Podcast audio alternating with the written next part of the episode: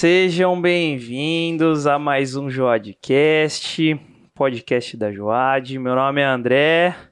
Hoje estou aqui com o presbítero Pedro Maza. É nóis, André. É nóis! Mais uma quinta-feira pra gente Mais trocar uma, uma. nessa temporada extraordinária aí. Estamos aqui firme e forte. É Animado, isso animado. aí, isso aí. Hoje é o nosso último episódio, né, É. Pedro, dessa temporada aí. Aí. Falamos sobre muitos assuntos, bons assuntos, né? Bom demais, cara. Bom demais. E graças a Deus por essa oportunidade. Agradecer desde já pastor Alcides pela confiança, todos os obreiros da nossa igreja, nossa liderança dos jovens, né? É isso aí. É, agradecer você que também esteve com a gente ao longo dessa temporada, né? Já assistiu Sim. todos os episódios. Se não assistiu algum, ainda volta lá para conferir também, É né? isso aí. Assiste todos. Tem a temporada ali pra você ficar Isso aí, bem tem, informado. tem conteúdo, tem, né? tem conteúdo. Tem. Isso aí, conteúdo é o que não falta. Então, vamos falar um pouco sobre nossas redes sociais. Aproveita se está assistindo a gente aí no YouTube, já deixa aquele like, se inscreve no canal,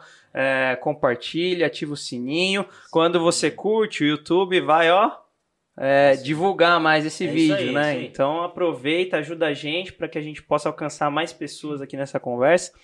É, nosso Instagram é jo, joad.oficial.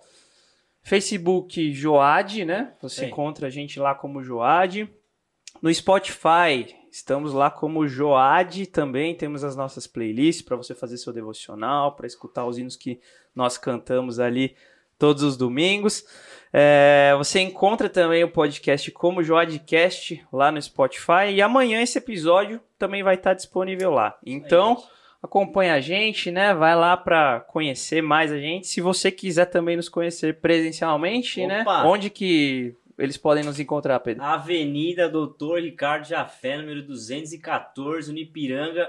Em frente ao museu ali tem uma igreja, um relógio enorme em cima. Parece que é uma igreja católica, mas não é, Não gente. é. a, é a Assembleia de Deus, Ministério de Ipiranga. Você está mais do que convidado a estar presente lá. É, aos domingos, às seis da tarde, tem um culto público geral, né? No decorrer da semana temos mais alguns trabalhos, mas aparece lá e você vai ser certamente bem recebido. Isso aí, benção. Então vamos entrar aqui no nosso Vamos lá, episódio lá, final que- dessa temporada que tem história aqui hoje, tem história, né? tem história. E quando a gente for começar aqui essa temporada, a gente queria trazer um convidado muito especial, é, né? Exatamente. A Muito especial, mas, mas não, não deu a princípio, né? Mas a gente. Assistiu na agenda lá e falou. E a gente prometeu pra galera É que ia trazer aqui nosso grande convidado da noite. Apresenta, Pedro, nosso grande convidado. Está conosco, o ilustre, o ilustre. Gilson, cara. Gilson, seja bem-vindo, Gilson! Esperar o ilustre chegar aí. Isso aí, mais uma vez. É nóis, mano. Mais é uma vez, Gilson tá aí. Fala um oi aí pro pessoal que tá assistindo, Pastor Gilson. a todos aí, um grande abraço, prazer estar aqui. Parabenizar que tá chique. É, É, o negócio é. de Oad é isso mesmo. Isso aí. Aprimorando e estamos chegando lá. Olha que coisa maravilhosa aí. Graças Isso aí, a gente vai trabalhando, né? E vai Isso cada aí. vez melhorando. Muito. Mas maravilha, Gilson. É, quando você. Você acho que é o primeiro que tá voltando já, né? No, É. no, no Joadcast, assim, de, de convidado. Não é tão convidado, né? Que é nosso líder, mas nosso assim, líder. Do, da lista de convidados, acho que é o Está primeiro que marcando tá presença voltando. na né? primeira temporada e na segunda temporada. Legal, isso aí. E na primeira temporada a gente trouxe algumas pessoas ali pra gente conhecer um pouco mais, né, das pessoas que estão envolvidas nesse trabalho. Mas você teve a honra aí de abrir esse, esse, esse trabalho do Joadcast e a gente não falou muito ali sobre, sobre a sua história, sobre É. conhecer, né? E o povo quer saber. O povo quer saber. o povo quer saber, Quem porque- é Gilson aí? né? É, todo mundo ali conhece o certo, Gilson, sempre sorridente, Mas- tudo sempre, mais. sempre. E aí agora acho que chega o momento da gente conhecer um pouco mais, Sim, né? sim. Quem é o Jussão, nosso líder, a gente que tá ali no, no dia a dia, às vezes tem Verdade. mais contato, sabe um Contato, pouco verdade. mais, né?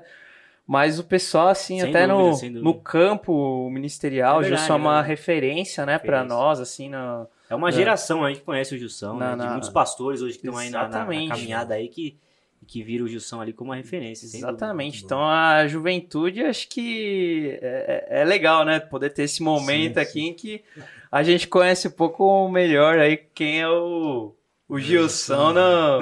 Às vezes ali na vida pessoal e tal. Então vamos lá, né, É, Pedrão? isso aí. Por onde que a gente, que a gente começa? Não, Pedrão? Gilson, é, primeiro, assim, é legal você só dar uma, uma pincelada hoje na, na igreja, né, na Joad, o que você faz hoje na igreja, Sim, no sim. ministério, as suas atividades, Uhum. e aí depois a gente entra um pouquinho com essa questão aí, mais pessoal sua aí. Ah, legal. É, hoje nós estamos colaborando na igreja, junto com o pastor Alcides, né, como presbítero, os obreiros, e com a responsabilidade de, da liderança dos jovens, juntamente com o Marcelo, Pedro, e também é, ajudando na parte musical, junto à regência da orquestra, e todos os trabalhos, professor de escola dominical, e aí a gente vai contando um pouquinho mais. Mas nós estamos trabalhando nessa, nessa esfera, nesses trabalhos e suportando aí cada um, cada É departamento, né? E o Gilson é uma bênção, gente. O Gilson realmente é um, um- um homem de Deus, né? E que, que já contribui muito, né? Com, com, a história da, da, da nossa igreja aí. E, e vem fazendo aí um, um trabalho muito, muito importante. É bom a gente sempre estar nesse, nesse envolvimento, né? Sim. E, e aí é, a gente já pode começar, Gilson, falando um pouquinho aí da, da origem, né? onde começou essa história. Hoje você é um cara ativo na igreja, que tem uma base, tem uma estrutura, mas a gente sabe que isso foi construído, né? Sim, isso foi construído, sim, né? sim, Hoje você sim. não tá vivendo isso agora, Uhum. né? Porque às vezes o jovem ele, ele, ele vê o né? resultado, né? E fala, puxa, que legal, assim, assim, assim. É. Mas tem um, tem um uma caminho aí, aí, né? tem Tem uma uma estrada, estrada pra gente É. chegar, de repente, em algum momento da nossa vida e desfrutar de algumas coisas e tal. Mas falar um pouquinho de como, como, como começou essa sua história aí, a infância, onde foi, igreja, reino, salvação. Vamos pensar em Certo. falar de tudo Aí, aí. vamos É, eu, passar eu pelo. cresci ali no, na Vila Ema, né? No bairro da Vila Ema. E muitas vezes eu ia dia de semana na, na nossa congregação lá na Vila Ema. que o Certo, pastor certo. Luciano comentou aí, né? Que morava também, era vizinho nosso. Congreguei na Vila Ema também. Congreguei Isso. Na época do 7, 8 anos lá. pastor Levino. Legal. Deu muito trabalho lá. Um trabalho?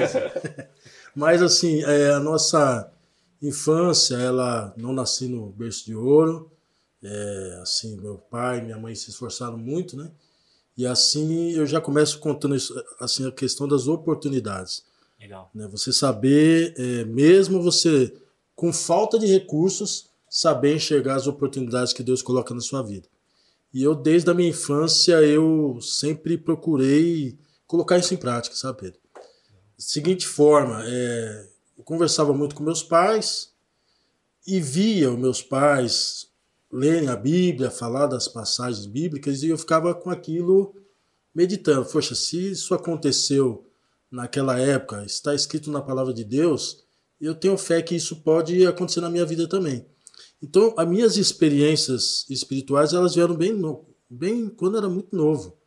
Por exemplo, eu ia fazer uma prova, eu estudava dentro da minha limitação, mas eu sempre fazia uma oração que era curta, mas eu tinha muita fé. Falava, Senhor, manda os seus anjos me ajudar, manda os seus anjos me ajudar, amém. E aí eu ia com confiança fazer a prova, ia bem, graças a Deus, e aquilo para mim foi resposta de Deus nas experiências. Mesmo no, novo, eu sempre é, tive essa questão de colocar em prática. Aquilo que eu ouvia dos meus pais a respeito da palavra, mesmo novo, eu falei, poxa, Deus pode trabalhar na minha vida dessa forma, como meu pai está descrevendo através da palavra de Deus. Que legal. Esse É uma, palavra que você falou aí de oportunidade, e eu tenho certeza que ela vai se repetir muito aqui na nossa conversa. E outra experiência que você colocou, que é legal, né, André? Nós somos jovens cristãos, né? E a gente ter essa sensibilidade de saber que a gente não tá sozinho, mesmo que seja Não. numa prova ali. Sim. Você tem, nós temos, falando de oportunidade, a oportunidade de contar com, com o dono de tudo. Sim. Nós sim. temos, a gente tem que eu essa achei muito legal do Gilson comentar, porque assim, muitas vezes, assim, infelizmente, né, eu acho que a gente acaba buscando, assim, e parece que a gente tá apelando pra Deus, né, tipo, naquele momento em que parece que você não Sim. tem mais escolha e você lembra de Deus, É, né. Mas o Gilson comentou que, assim, desde o começo ele Desde o já começo. envolvia o Senhor Exatamente. na, na vida dele e Exatamente. via, ele começava as experiências, às vezes em coisas que a gente acha pequenas, É assim, verdade, é verdade. mas a gente vê como Deus, ele, E eu ele quer aprendi. se envolver, É né? Legal, interessante, legal. André, porque assim, a, a minha mãe, às vezes, às- a gente não tinha muito recurso, mas por exemplo, se você olhava aquilo que você tinha frente ao que seus amigos tinham, meus amigos tinham. Então você pensar, poxa, meu amigo tem aquele um carrinho eletrônico, hum. tem aquilo, poxa, mas eu tipo não tenho. Só que a minha mãe sempre me ensinou a olhar valores dentro daquilo que eu tinha. Bacana. Ver características e falar, poxa, você tem isso, mas você pode ser feliz com isso e você pode o que você ter transformar e chamar atenção naquilo que você tem. Então eu te, por mais que eu tinha um brinquedo mais simples, eu gerava uma criatividade em cima do meu brinquedo para mostrar para meus amigos, falar, ó, mesmo ele sendo mais simples, eu consigo me divertir. Isso chamava a atenção dos meus amigos. Eles falavam, poxa, como é que, né, você está com um carrinho mais simples, você está com uma coisa mais simples, você está com uma roupa mais simples, que, ao meu ver, parecia mais simples, mas existiam detalhes que trazia de igual para igual. A mesma coisa roupa. Muitas vezes minha mãe falou, não, eu lembro que minha mãe queria primeiro blazer. Aí todo mundo com terno, tudo tal, e a minha mãe falou, não, escolhi um blazer para você. Eu falei, não, um blazer. Ela comprou lá um de veludo e tal. É. E eu falei, não, isso aí não vai. Aí minha mãe falou, você precisa enxergar as virtudes. Depois você me responde. Vou comprar para você, fez todo o esforço lá e comprou. E eu entendi, poxa, legal, ela está me dando com amor, meus pais estão me dando, então eu vou fazer esse exercício. E eu fui tão elogiado com aquele blazer tá que eu não esperava aquilo. Então, que fica aí a primeira toque para você aí, né, jovem, às vezes você não tem oportunidade, ou acha que não tem oportunidade, ou acha que não tem. Deus ele, ele faz coisas extraordinárias na simplicidade. Verdade. Naquilo que você tem de simplicidade, Deus ele faz aquilo grande. Porque aquilo começou a chamar a atenção e até quando eu ia para a igreja, eu era elogiado. Os meus vizinhos falavam, nossa, que, que blazer bonito. E minha mãe só olhava assim, né? Tipo assim, né? Tá vendo? Mas é. você. Isso eu fui aprendendo a enxergar, André. Então, você jovem que muitas vezes se queixa que ou tá sozinho ou que não tem, você é filho do rei. É isso aí. E o filho do rei, ele Deus, o rei, ele sabe tudinho que você precisa. Não, isso é legal. E ver você falar assim da sua infância, né, Gilson? E essa estrutura familiar, né, que sim. você, graças a Deus, você teve, sim, né? Sim. Porque acho que hoje em dia é, hoje em dia tá tão mais complicado, às vezes, né, tem tanto recurso, tem tanto até dinheiro, estabilidade, mas é, a família desconfigurada é tão ruim, né? E você mesmo nas suas limitações, como você colocou aqui, em algumas questões, a gente vê você falando do seu pai, da sua mãe, sempre os ensinamentos, uma base muito sólida, né, de amor, né, e, e, e de cuidado que você teve, Sim. que isso é importante, né? É, e, e, era interessante, o pastor Luciano Azevedo, ele cresceu junto comigo, né, com vários outros jovens, Arnaldo, Everton, Ronaldo, e, mas especificamente ali na família Nemazaíra, é, nós aprendemos a colocar também isso em prática. Então, aquilo que eu tinha, porque eu lembro que minha mãe falou de Jesus para a mãe dele. E quando eles começaram na igreja pequenos, eu me senti na obrigação de trazê-los na mesma hora. Na nossa simplicidade, Deus vai abençoar nossas vidas.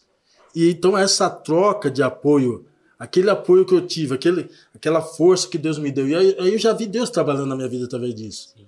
Sabe? Deus me colocou num, num, ali, naquele meio, junto com o pessoal, para que pudesse também é, fortalecer, falar, não, ó, estamos na simplicidade, estamos na simplicidade, mas Deus é conosco.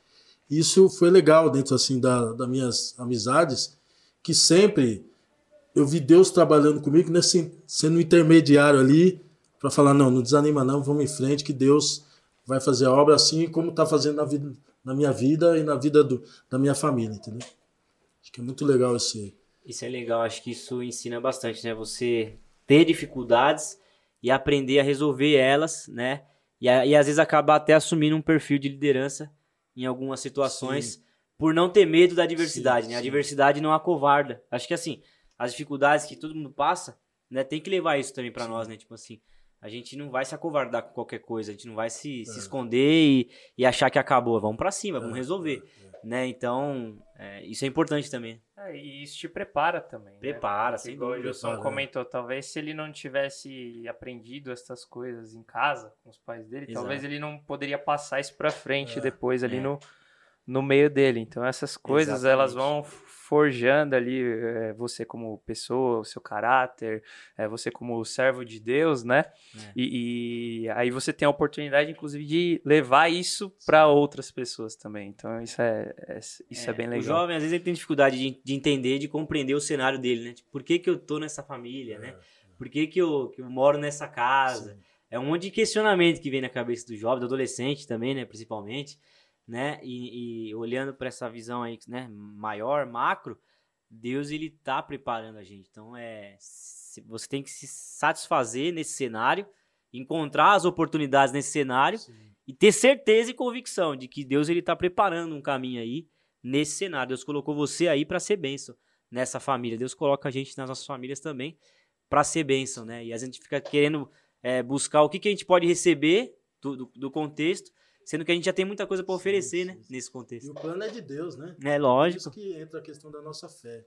É, Deus ele toma conta, ele se responsabiliza.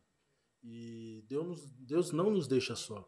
É verdade. Então, assim, em todos os momentos, Pedro, eu, eu, eu lembro que, às vezes, mesmo pequeno, muitas vezes quando eu tinha medo, eu tinha um, um, um disco que a gente tinha lá das crianças, e, e, e a, a, a jovem adolescente que cantava aquele hino, a letra falava assim: Senhor, põe um anjo aqui, Senhor, põe um anjo aqui.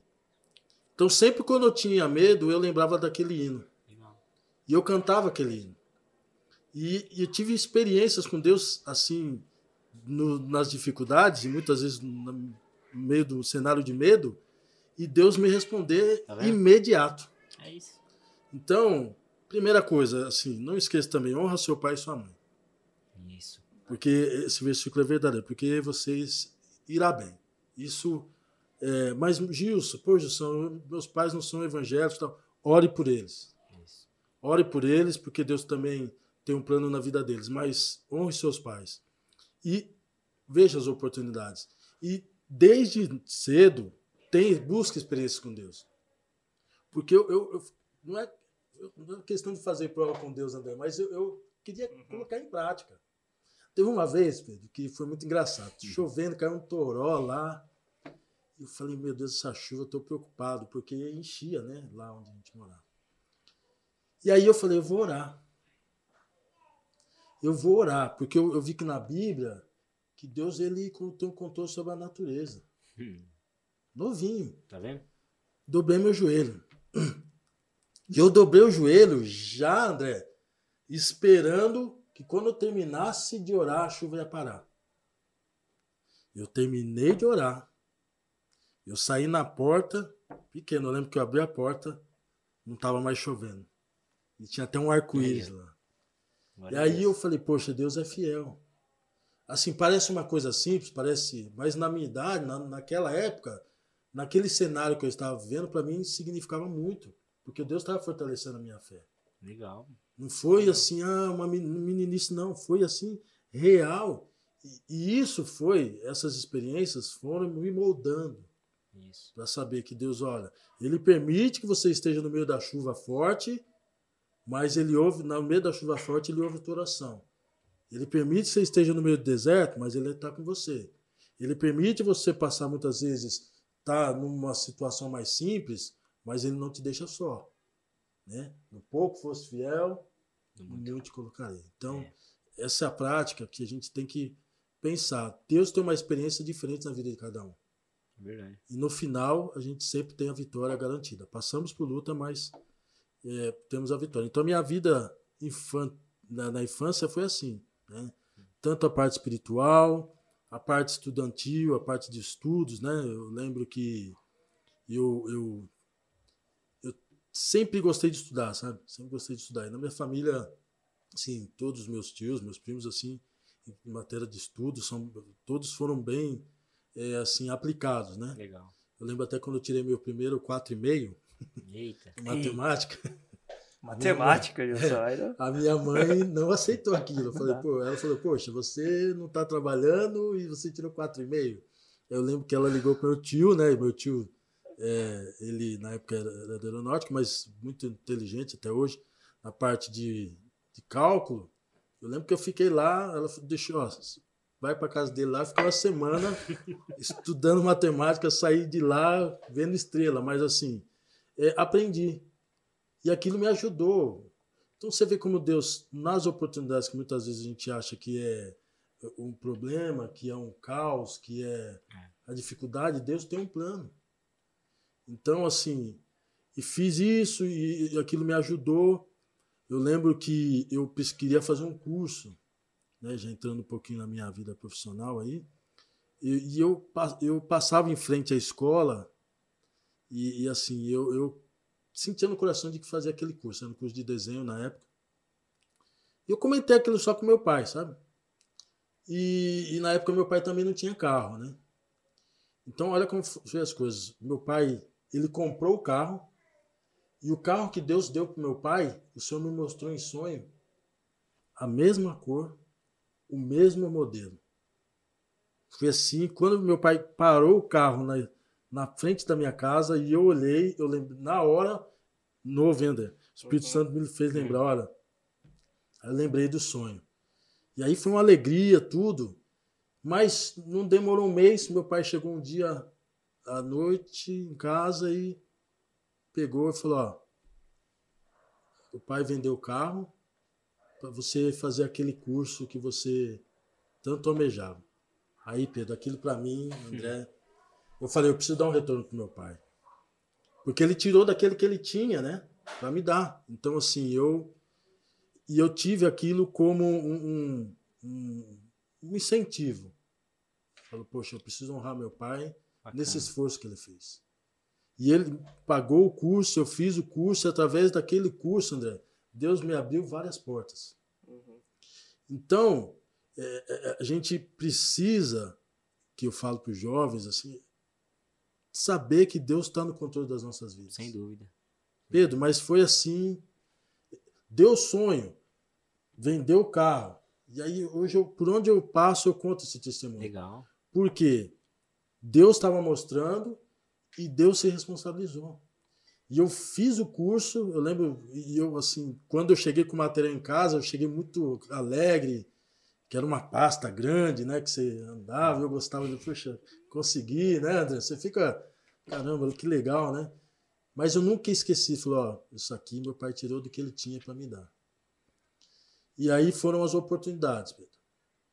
Tanto comecei, aí fiz o curso, na minha questão do, da minha escola, o que, que eu vou fazer, que, que tipo de curso que eu vou fazer.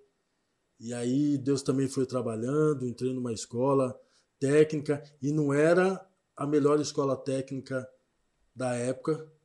Tinha outras escolas, André, mas era uma escola que estava ao meu alcance. Fiz vestibulinho, passei e eu, e eu vi que era oportunidade se Deus está permitindo, eu vou estudar ali. E aí comecei a fazer, era escola técnica, técnica e mecânica. Mas olha só, como Deus vai trabalhando. Fiz, fui estudando e teve uma época, eu fui no culto de segunda-feira.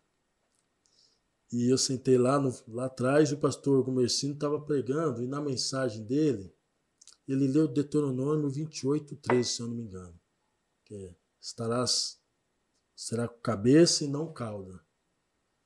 Nós sabemos que o contexto dessa, dessa palavra é tudo diferente, mas aquilo mexeu comigo, porque naquele momento eu ainda estava vivendo uma vida, lógico, dentro da igreja, tudo, mas eu falei, poxa, eu preciso ser diferente, porque eu gostava de andar com a turma, né, os bagunceiros, tudo tal, né?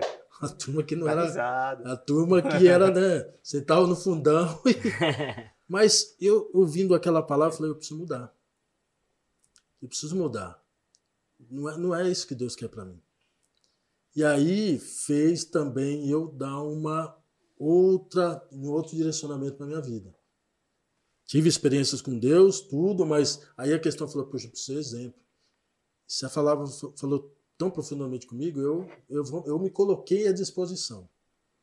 E aí eu fiz a minha parte, que é lógico que cada um tem que fazer a sua parte. Que eu fui, aí comecei a estudar. Estudar, estudar sempre, e querendo ir bem, é, distribuindo bem o tempo. Estava começando a estudar música na época também, né? E, e assim, e não deixei de estudar. Mas eu lembro que uma vez, um dia depois de tanto me esforçar, Pedro, é, eu fui chamado na sala e falaram assim: ó, você vai representar a nossa escola. E aí foi, eu não entendi, né? Poxa, como assim representar a nossa escola? Não, você foi escolhido entre todos os alunos da escola, você mais uma outra adolescente, para representar a escola como os melhores alunos do bar. Bacana demais. Aí eu lembrei. E Dessa o que Deus faz. sua, né? E como Deus faz, Pedro, porque é o seguinte, Deus sempre dá infinitamente mais do que a gente pensa ou pede, né? É.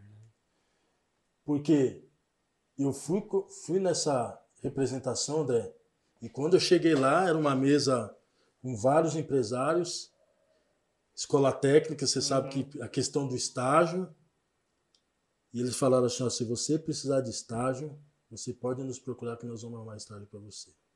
Eu não tinha nem terminado o colegial técnico ainda. Então, é, fica sempre assim, eu gosto sempre de compartilhar. Deus, ele tem o- sua forma de trabalhar. Mas a gente sempre tem que se estar em prontidão E tomar uma decisão certa. e tomar a decisão, Pedro. Porque eu poderia falar, não, legal, eu tô aqui, sou muito conhecido, a galera me conhece e tal, mas eu falei, não, peraí. O Jussão, ele tem que ser um pouco melhor do que ele é. E eu, tenho uma responsabilidade e que esses amigos têm que ver Jesus na minha vida. Então, assim, não basta eu ser um cara que, poxa, eu jogava basquete, participava da Copa da NAP, é, fui, participei de, da Copa da NAP de futebol de salão, fomos campeão, viu, sabe? Aí, ó. Jussão, ó. Aí, sabe? Você tem história. velho. Não, é porque assim, Esse cara aqui é. ô, e às vezes o pessoal vê lá o Jussão dando os glória, regendo e fala, o Jussão jogava basquete aí. Basquete, era- Não, aproveitei. E assim, é, mas eu, eu, eu vi aqui, poxa, eu não posso ficar só nisso. O lado, o meu lado espiritual tem que me acompanhar. E, e Deus foi trabalhando na minha vida dessa forma. Não deixei meus amigos, mas assim, eu sempre mostrei para meus amigos, ó, Deus, é, é- é bom servir a Deus. É bom estar na igreja. E eu lembro que eu, eu entrei num, falando até de basquete, eu, eu entrei num, num clube para jogar como federado, mas os jogos eram todos de domingo. Primeiro jogo era um domingo, de manhã. É embaçado. Aí eu falei, e agora? Aí eu falei pro técnico, olha, eu não vou poder ir, porque eu tenho compromisso. Mas como assim? Né, Você precisa ir. Eu falei, não, eu não vou poder continuar, porque questão da escola dominical, eu tenho um compromisso na igreja, que é a escola bíblica, e não dá para eu faltar. E ele, ah, tudo bem, entendeu mais ou menos, mas aquilo tava no meu coração dizer assim, poxa, legal, vou participar do, né? Sem dúvida. Sem Mas eu falei, poxa, mas tem a prioridade que é a igreja. De uma forma, Deus vai suprir isso aí. Vai ser maior o que eu estar na igreja fazendo ali, estudando. E, de fato, de fato, é, Deus foi trabalhando na minha vida, abrindo os caminhos, que aquelas coisas que muitas vezes poderiam falar, poxa, mas você deixou de lado isso, você vê que a coisa, a obra do Senhor, os caminhos do Senhor é bem melhor. São bem, bem Não deixei de me divertir, não deixei de praticar um esporte, mas teve a questão das prioridades. Né? E aí que você falou, se posicionar perante o que Deus tem na, na sua vida. Deus ele é muito fiel em, tudo. Meus estudos, os cursos que eu fiz, é, esse barulho que vocês estão ouvindo aí, não sei se vai sair na, Na da gravação. aviação aí, mas tudo foi Deus colocando a oportunidade. Fiz a, comece- fiz a escola técnica, não precisei usar o, o estágio que, que foi proposto para mim. Eu lembro que eu estava eu, aí chegou a a época de eu precisar de estágio mesmo. E aí eu lembro, eu falei, poxa, tem que arrumar estágio, conversando com a minha mãe, como é que eu vou fazer? E aí ela falou, poxa, por que, que você não procura estágio naquelas empresas lá do aeroporto? Eu falei, não, lá só entra a, da escola técnica de quatro faixas, só a escola técnica bambambam. Bam, bam. Minha mãe, não, você tem que ter fé. Eu falei, não, mas isso aí não. Ela falou, tá bom. Vai orando aí, vai orando. Aí ela pegou o telefone. Aí eu vejo ela falando, ah, tal, sei. Quarta-feira? É, então, ele fez colegial, tá, fazendo escola técnica, né? Ah, serve. Ah, dá, pode se candidatar? Pode. Não, tudo bem. Então você já pode escrever o nome dele aí, que ele vai. A quarta-feira, ele vai. Aí eu só ouvindo assim, falei, não, não é possível. Aí minha mãe chegou lá e falou, ó, quarta-feira você tem uma entrevista. Aí eu falei, eu não posso. Aí Deus falou, ó, você, você não pode temer. Tipo assim, sou eu que estou no controle da sua vida. Então eu vi que Deus usou minha mãe ali e eu falei, não, eu vou. E aí quando eu fui fazer a prova, realmente, vários alunos, candidatos ali de outras escolas técnicas, aí na ficha da minha prova, assim, eu falei, escrevi assim, tudo posso naquele que me fortalece. Glória a Deus. Na, na primeira, na primeira folha, bem na, na introdução ali do tudo posso naquele que me fortalece. E fiz a prova. Passou acho que uma semana ou três dias, alguma coisa assim, ligaram para minha casa, ó, oh, você foi aprovado, você começa já na segunda-feira, já tem um estágio para você fazer. Olha como Deus faz. E eu, quando eu não sabia que entrar para o ramo de, da aviação, né? E às vezes eu ia com meu pai na frente do aeroporto de Congonhas, de lá de fora, e eu ficava olhando os aviões. E me vinha assim, um dia eu vou estar aí dentro. Pequeno, adolescente ali. Hoje eu estou do lado de fora. Eu, eu, falando com vocês aqui, eu, eu, eu, lembro a foto como se fosse hoje ali do lado do meu pai, olhando no vidro os aviões ali. Eu falei, poxa. E aí acontece essa questão de eu fazer estágio, e era uma empresa aérea. E aí eu entrei na empresa aérea, sem ter é, finalizado o curso técnico. Entrei como estagiário. Fui efetivado sem ter terminado o, o, o técnico, fui efetivado como auxiliar técnico. Terminei o curso técnico, fui efetivado como técnico. E assim fui seguindo. A mesma coisa na engenharia. Eu tinha, queria fazer um curso, poxa, que curso que eu vou fazer? E eu procurei, conversei com professores. E eu queria entrar na Poli eu tinha o sonho, falei, não, queria fazer engenharia na Poli. E aí, nada de Poli, entrei no, no ângulo. Olha como Deus faz. Entrei no ângulo, estudei. Só que o curso na Poli era à noite. Eu tava para abrir um curso na Poli à noite. Eu falei, então vou estudar aqui é nesse. Aí eu comecei a traçar meus planos. Não, eu saio aqui do aeroporto de Congonhas, pego um metrô, aí vou, pego mais não sei o que, aí tal, chego lá na, na, na, na USP tal horário. Então, eu, olha só, eu tracei um plano. Lá em cima, Deus falando, coitado. Sabe de nada. Sabe de nada. Mas entrei, aí o que, que aconteceu? Fui efetivado na Transbrasil, na empresa aérea.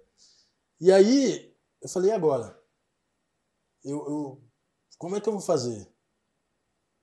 Aí mais uma escolha. Olha, ou você mantém o emprego que Deus me deu, né? Efetivado em tudo, nessas condições que eu contei para todos vocês, ou eu vou parar e vou fazer a poli. E aí eu falei, não, eu tenho que, eu vou seguir, porque eu fiz, entrei na empresa, estudei, enquanto eu estudava, né? Fui trabalhando, comecei a fazer engenharia e estava trabalhando lá. E todos os Vê como Deus trabalha na minha vida tecnicamente, que é interessante. E eu fazendo os cursos, né, fazendo o, técnico, ou melhor, a engenharia, eu até usava pra, nas matérias que eu tinha na engenharia os acessos que eu tinha nos, dos materiais dos aviões. Então, meu curso de engenharia quase foi um curso de engenharia aeronáutica, vamos dizer assim. Porque todos os trabalhos, a fazer trabalho sobre motores. Ah, legal, eu pegava o motor do avião, avião. E fazia aqui lá, pegava tudo do avião. Então, eu fui a, a, a, é, pegando a oportunidade do conhecimento técnico da engenharia ligado ao, ao avião. E aí me formei em engenheiro. Logo que eu me formei, na sequência fui efetivado. Mas, voltando um pouquinho atrás, eu não fui para a Poli, comecei a fazer engenharia na Unip, que era do lado do aeroporto. Então, que, que acontecia? Eu poderia, podia ficar lá na empresa trabalhando, jantar, né, bater meu cartão, jantar, ficar lá no meu, no meu setor. Meu chefe falou: não, você pode ficar aí, pode ficar aí até o horário do, do teu curso, aí daqui você vai. Podia pegar o ônibus, porque na época ficava, tinha um ônibus Congonhas, Guarulhos, e ele ia pela 23 de maio, e o motorista me deixava no meio do caminho, quase na esquina da Ia pra faculdade fretada. Ia pra faculdade fretada. Segura essa aí. Né? E eu fazendo plano, não, pagar eu vou, metrô. eu vou pegar metrô, vou fazer isso. Não, Deus tem um plano melhor pra você. Meu Deus. Entendeu, Pedro e André? Então, assim, nisso, foram todas as experiências. Fiquei ali, tive a oportunidade, porque a empresa também ajudou a pagar a faculdade. Olha como Deus ia lá na frente. Eu podia ter pensado, poxa, mas lá, eu cheguei até a pensar, mas na Poli é pública, eu não vou pagar. Mas Deus, até do lado financeiro, Ele cuida. Que na gestão que eu estava estudando, a empresa pagou durante quatro anos a minha faculdade. Glória a Deus. Agora, se eu tivesse dado um passo precipitado, eu não poderia ter usufruído daquilo que Deus tinha colocado para nós, né? Para mim. Então, Deus ele tem um caminho traçado para nós. Só que nós temos que seguir, né? Aquela questão de você fazer a escolha. E assim, às, vezes o jovem pensa, poxa, é o fazer escolhas e fica muitas, muitas vezes preocupado com a escolha que vai fazer, se a escolha que está fazendo vai ser a pior escolha. Mas nós temos um privilégio. É isso aí. Que quem baliza a nossa escolha e nos ajuda é Deus. O Espírito Santo fala conosco, é isso aí mesmo que você vai fazer? Será que é, é da vontade, da minha vontade? E aí você não erra. Se você seguir o direcionamento do Espírito Santo, você não erra. Então, assim, passando pela minha infância, a minha parte estudantil, até a minha parte de engenharia, o que Deus colocou na minha vida é, relacionado a isso, na área que eu tô, eu vejo e sempre, eu vi e vejo até hoje a mão de Deus. Mas precisou, André, eu tomar uma posição e esperar a resposta de Deus. Ô, Gilson, e você não teve aquele negócio de tipo assim, ah, que curso eu vou fazer, não sei o que eu. Não sei, pelo menos você contando a história, eu percebo que é, parece que Deus foi te guiando mesmo por esse caminho. Não sei se você, por exemplo, já fez aquele curso de desenho quando você era, sei lá, adolescente ou até criança para adolescente ali.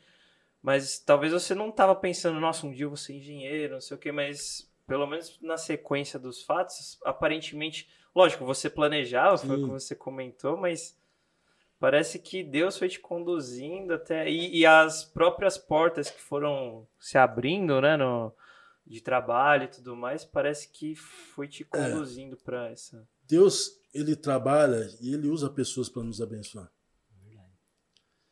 É, você pegou um detalhe muito importante, André. Porque quando eu comecei a fazer aqueles trabalhos e eu pegava oportunidade, eu fiquei pensando, poxa, que curso que eu vou fazer? Uhum. Né? Vou fazer mecânica, engenharia mecânica, vou fazer mecatrônica. Mas quando eu entrei para trabalhar na, na, empresa aérea, eu via que o avião tinha muito essa questão de eletrônica e mecânica. E eu falei, poxa, eu preciso, eu sou um técnico mecânico, eu preciso usufruir um, pouco mais da parte eletrônica também. Uhum. Então eu falei, vou unir os dois. Então, assim, enquanto eu fui trabalhando com o avião, eu fui aprendendo os dois lados.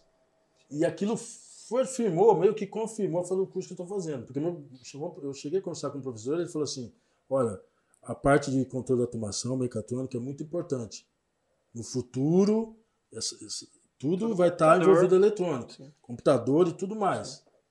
Mas você vê, o professor ajudou, mas Deus ele foi mostrando direto ali tecnicamente. Então eu não tive dúvida.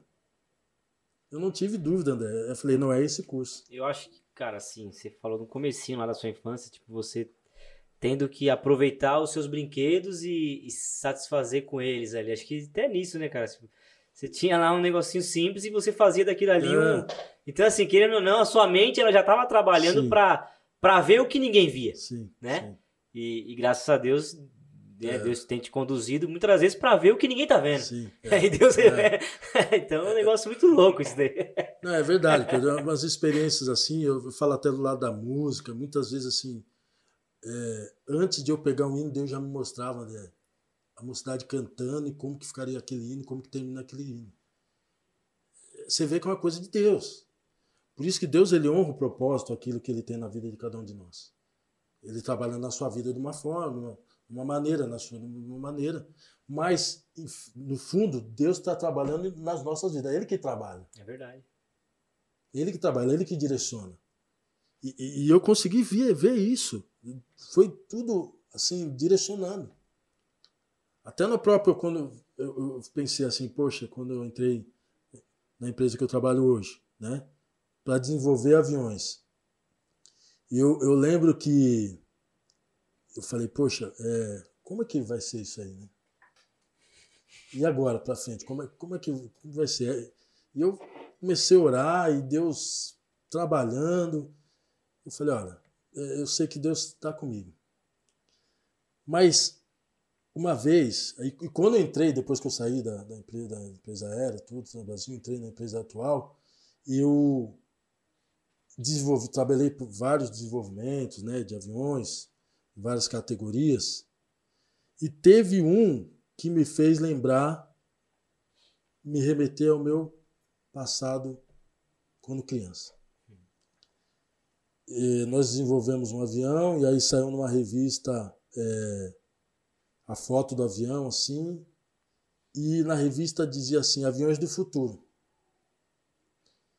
e aquela frase eu falei aviões do futuro eu comprei aquela revista até e aí eu bati um papo com a minha mãe e falei olha mãe ó esse é um do avião que desenvolvi e tal trabalhei no desenvolvimento e saiu na revista aí minha mãe falou assim ó vou contar a história para você você era pequenininho, você pegou uma folha de, de papel, você pegou um lápis, pequeno, hein? você co- contornou o lápis e você naquele lápis você fez duas asas. E aí você escreveu naquele desenho que você fez, aviões do futuro. É engraçado? Arrepiou agora. Você entendeu? Aí eu lembrei, quando eu fiz isso, eu vi aquilo na revista e conversei com ela, aí me, me veio a memória. De, escrito ali, Aviões do Futuro. Então, mesmo na nossa infância, Deus age o sobrenatural. É verdade. Deus, na nossa infância, Ele nos sonhos, é, É coloca nas nossas vidas.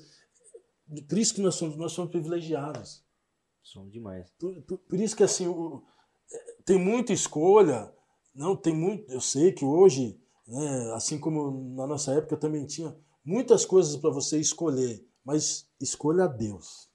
Escolha Deus direcionar a sua vida, porque Ele toma conta de tudo.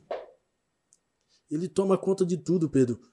Aí terminei, tô falando aqui, gente, eu vou contando história aqui porque Aí, terminei, fiz a engenharia, entrei na empresa que trabalho hoje, e eu lembro que o pessoal lá é, no crachá, além do crachá da empresa, aparecia assim no verso o, o, crachá do ITA. E eu, eu li aquilo e falei, poxa, eu, eu queria estudar nessa escola aí. Instituto Tecnológico de Aeronáutica. E eu falei, poxa, mas eu queria assim, e eu. Mas eu falei, como que vai ser isso? Como é que eu posso, né? Mas assim, até um pouquinho, até antes de, né? Eu olhava assim, você sabe que está na, na parte de engenharia, tudo, né? Poxa, Ito, uma escola boa tal. E meu tio, é, ele era oficial, e ele falava para mim, poxa, por que você não, não estuda no Ita? Até eu falei, não, tio, mas assim, pra, eu não, não gostaria de seguir a carreira militar, assim, né? Eu, eu queria ir lá, assim, mas pela engenharia tal, né? Mas ele falou, não, mas entra na carreira militar, muito boa tal. Eu falei, ah, tio, eu vou pensar. Aí entrei na empresa que eu trabalho hoje, e aí eu vi que tinha oportunidade da empresa de eu poder estudar aonde? No ITA. fazer matérias e depois fiz um teste, vamos dizer assim, para ser aluno regular, né? Passei e comecei a fazer o mestrado. Aí, Pedro, de novo, aí você lembra. Olha o caminho que Deus traçou. É. Às vezes nós temos um sonho e a gente pensa que o sonho vai acontecer como a gente está direcionando. Deus ele sabe aquilo que tem no seu coração, o teu sonho, mas ele tem a forma dele de realizar o sonho. E aí quando eu primeiro que eu entrei ali, que eu pus aquele crachá, de novo, você vendo que Deus tem os planos dele, a forma dele fazer. Não deixei de fazer os trabalhos da igreja. Às vezes as pessoas perguntam: Poxa, como é que você conseguiu fazer uma engenharia, tendo que reger uma mocidade? Eu sempre coloquei as coisas de Deus em primeiro lugar. O ensaio, para mim, quando foi me dada a oportunidade de reger e ficar responsável pelo, pelo louvor, eu falei: Não, eu preciso fazer o melhor para Deus. Deus está me dando tanta coisa que eu preciso fazer o melhor para Deus. Então, para mim, eu tinha que. Duas e meia, era um ensaio, duas e meia, eu estava lá começando com quantas pessoas tivesse. Mas eu cobrava de mim, falei, não, eu preciso ser exemplo, duas e meia está lá porque o senhor merece o meu melhor. Teve uma vez que eu acho que eu até contei que eu fiquei sem dinheiro, estava na faculdade, fiquei sem dinheiro, fui no caixa eletrônico, estava quebrado o caixa eletrônico, eu precisava estar no ensaio duas e meia. Eu estudava lá na Praça da Árvore. Eu olhei no relógio e falei, meu Deus, eu não posso chegar atrasado, porque senão os jovens vão chegar lá e eu não voltar. Eu fui a pé até a igreja. E eu cheguei na igreja duas e meia. Fui ainda naquelas, na época, aqueles tênis, não era tênis, era sapatênis lá. Eu até olhei na sola assim, tava todo. de tanto que eu andei. Mas eu cheguei duas e meia. E, e, eu não cheguei murmurando, eu cheguei ali alegre. Porque, olha, tive esse obstáculo, mas eu consegui fazer jus aquilo que Deus queria de mim de, dentro da, da obra dele. Da prioridade que era a obra dele. E, e nisso, fazendo dessa forma, Deus foi me honrando. Então, ah, Jusão, como você consegue? Olha, faz o que Deus colocou na sua mão, que Deus vai te honrar. E Deus não vai deixar você sozinho. Quando eu, eu, eu, eu trouxe até aqui minha tese de mestrado, porque as bênçãos, eu não, eu não considero essa tese a minha bênção sozinha. Sem dúvida não. E eu fiz questão de, na dedicatória dessa tese, nós, os professores, os meus pais, eu, eu, eu vou até ler para vocês aqui, né? É, agradecimentos a Deus por ter me concedido essa vitória, além de ter me dado forças para chegar até aqui porque não foi fácil. Aos meus pais, né, que sempre me apoiaram nos estudos, me incentivaram, nunca mediram esforços para me ajudar, sabe? Sempre lembrando, poxa, ele vendeu aquele carro para me ajudar. Minha esposa, olha para que Deus te dê uma boa esposa. Minha filha, na época eu tinha só a Gabriela. Meus familiares, né? Orientador. Aí eu coloquei aqui aos irmãos da igreja e ao grupo de jovens sob a minha liderança pelas orações e apoio. Por quê, Pedro? Além da gratidão, porque eu sabia que estavam orando por mim, a igreja estava orando por mim, os jovens, sob a minha responsabilidade, estavam orando por mim, e vice-versa. Mas para compartilhar essa bênção, não é do Gilson só. Essa bênção é nossa. Então, para que todos que lê, pegar essa tese para ler e olhar os agradecimentos, saber que tem um grupo de jovens numa igreja que ora. Aleluia. Saber que fazer parte do grupo de jovens, você não é um cara quadrado. Não, Deus te permite colocar você nos melhores lugares, te dar sabedoria para você fazer aquilo que Deus colocou no seu coração. Às vezes a gente acha, ah, porque somos jovens da igreja, somos muitas vezes privados de algumas coisas, né, e vão ficar, vão ficar para trás. Não. Se você se colocar na sua posição, Deus te honra. Então fiz questão de colocar isso na minha colação de grau de engenharia, eu fiz questão de. Eu até me coloquei, eu gostaria de, de ser o não orador, mas que dessa mensagem de agradecimento. Lá também. Agradecer a Deus, agradecer as orações. E nisso Deus honra, Deus se alegra, porque é gratidão, gente. Então hoje está lá, todo mundo que pegar para ler o assunto É. técnico vai saber, poxa, esse cara aqui, ele faz parte de um grupo de jovens, faz parte de uma igreja. Então, eu entendo que a minha vitória é a vitória do Pedro, é a vitória do André, a vitória da Joade, a vitória da igreja. A vitória do Pedro é a minha vitória. A luta do Pedro, a luta do André é a minha luta. É Isso aí. Então, assim, a gente fala muito de unidade e a gente precisa ter esse pensamento. Porque eu sei que fruto das orações. Isso aqui é fruto das. Lógico, tem que estudar. Vou pegar e vou falar, não, vou fazer uma tese relacionada ao avião e vou ficar lá dormindo. Não. Eu tive que fazer a minha parte. Mas Deus, Ele honra. Ele honra. E a minha vida foi assim, estudantil foi assim. Continuando a questão do, do ITA. Fiz mais outro curso de extensão. Onde? No ITA. Fui, foi me apresentada uma oportunidade agora de fazer o doutorado Aí sim. lá também. Cuidado, assim, presta bem atenção. Às vezes a gente fala assim, ah, isso até na sua vida profissional. Ah, tem os problemas, não quero me envolver com problema, não. Deus, ele permite você entrar no deserto e te abençoar no meio do deserto. E abrir oportunidade para você no meio do deserto. Deus é assim mesmo. Tive, passei numa condição, passei num deserto, ganhei um curso. Passei outra dificuldade, no momento, olha, você vai ter oportunidade, você gostaria, olha só, você gostaria de, olha só como Deus, você gostaria de fazer o doutorado? Eu falei, aí eu lembrei, poxa, olha como Deus trabalha. No meu coração estava para fazer. E eu lembro que o pastor Alcides, quando eu agradeci a Deus por ter feito o mestrado, eu lembro que ele falou assim: e Deus vai te dar o doutorado também. Aleluia. Então, assim, vale a pena. Assim, o que eu tenho que falar para vocês, vale a pena, é, assim, você desde pequeno, na sua adolescência, na sua juventude, no seu lado sentimental, na sua profissão, vale a pena. E, e Deus tem me dado muitas coisas. E, e a questão de oportunidades. Ah, inglês. Poxa, engenheiro sem inglês, né? Língua, você trabalhar com. Você está na tecnologia, você está você tá envolvido ali. Mas eu sempre pensei à frente, Pedro. Tu tem que estudar inglês. Tudo bem, fiz uma escola de inglês. Aí eu lembro do Jaci. Jaci estiver me ouvindo aí. Jaci criou um curso inglês com Bíblia.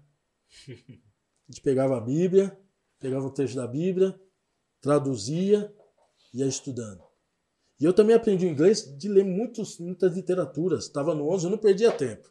Eu estava no ônibus, estava minha revista lá de avião em inglês, ia grifando lá as frases, que, os termos que eu não conhecia.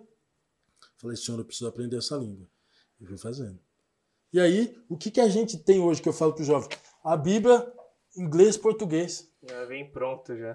Tá aí, ó. Falei, é uma ferramenta que a gente tem para estudar inglês. E aí também comecei a estudar inglês através disso. Então, se nós temos à nossa disposição coisas espirituais que nos ajudam nas coisas que nós precisamos do nosso dia a dia. E temos um Deus, É isso aí. temos um Deus, assim, é que, que ele é o dono da língua, ele é o engenheiro dos engenheiros, ele dá sabedoria. Pedro, quantas vezes, quantas vezes eu pedi, Senhor, me ajuda para resolver soluções técnicas. E Deus colocava pessoas, Deus mostrava algumas coisas. Deus ele trabalha no, no, no detalhe. E a resposta vem no tempo certo. Deus não deixa você envergonhado. Então, assim, Jussão não nasceu em berço de ouro. Jussão sofreu várias coisas. Sofreu vários preconceitos, assim. Mas, assim, Deus sempre passava dificuldade, Deus na mesma hora respondia. Lado sentimental. Não, mas não vai dar certo sair do seu casamento. Aí correu a lágrima. Não vou falar não. Dobrei, coloquei a minha cabeça no travesseiro. Falei, vou ouvir os hinos. Fiquei ouvindo hino. E Deus, os hinos, pá, vou ver os hinos, porque né, tenho que ensaiar os hinos. Aí liguei num programa, o pastor falou assim: se Deus aprovou, quem é o homem para desaprovar? Eu desliguei o rádio e fui dormir. Chega, tá bom. Então Deus não deixa a gente sem Deus resposta. é bom demais. Deus é muito bom. Deus é muito bom. Então, assim, Jussão, todas as fases da minha vida, assim, fruto das orações dos irmãos. E eu entendo, assim, que eu tenho a responsabilidade de fazer o melhor representando a igreja. Legal. Se eu tenho responsabilidade, quando eu ponho o crachá da empresa que eu trabalho, de fazer jus Sim. ao nome da empresa que eu trabalho, a mesma coisa eu tenho comigo. Falei, poxa, eu preciso fazer o melhor porque eu carrego, não é um crachá. Eu carrego uma marca, eu Um carrego aqui, eterno. sabe, uma marca que Isso aí. foi paga um outro preço. Então, essa responsabilidade. Somos falhos, gente. Ninguém é super-homem. Mas Deus, Deus sabe a nossa limitação, mas Ele sempre nos ajuda. Então, André, é, eu a gente estava conversando antes de começar. Deus abriu uma porta de emprego para você nova. É Deus, gente. No meio da crise, Deus abre, Deus abre porta. É verdade. Ah, mas eu nunca vou conseguir. Não, é Deus que está na sua vida. Então a gente tem que confiar.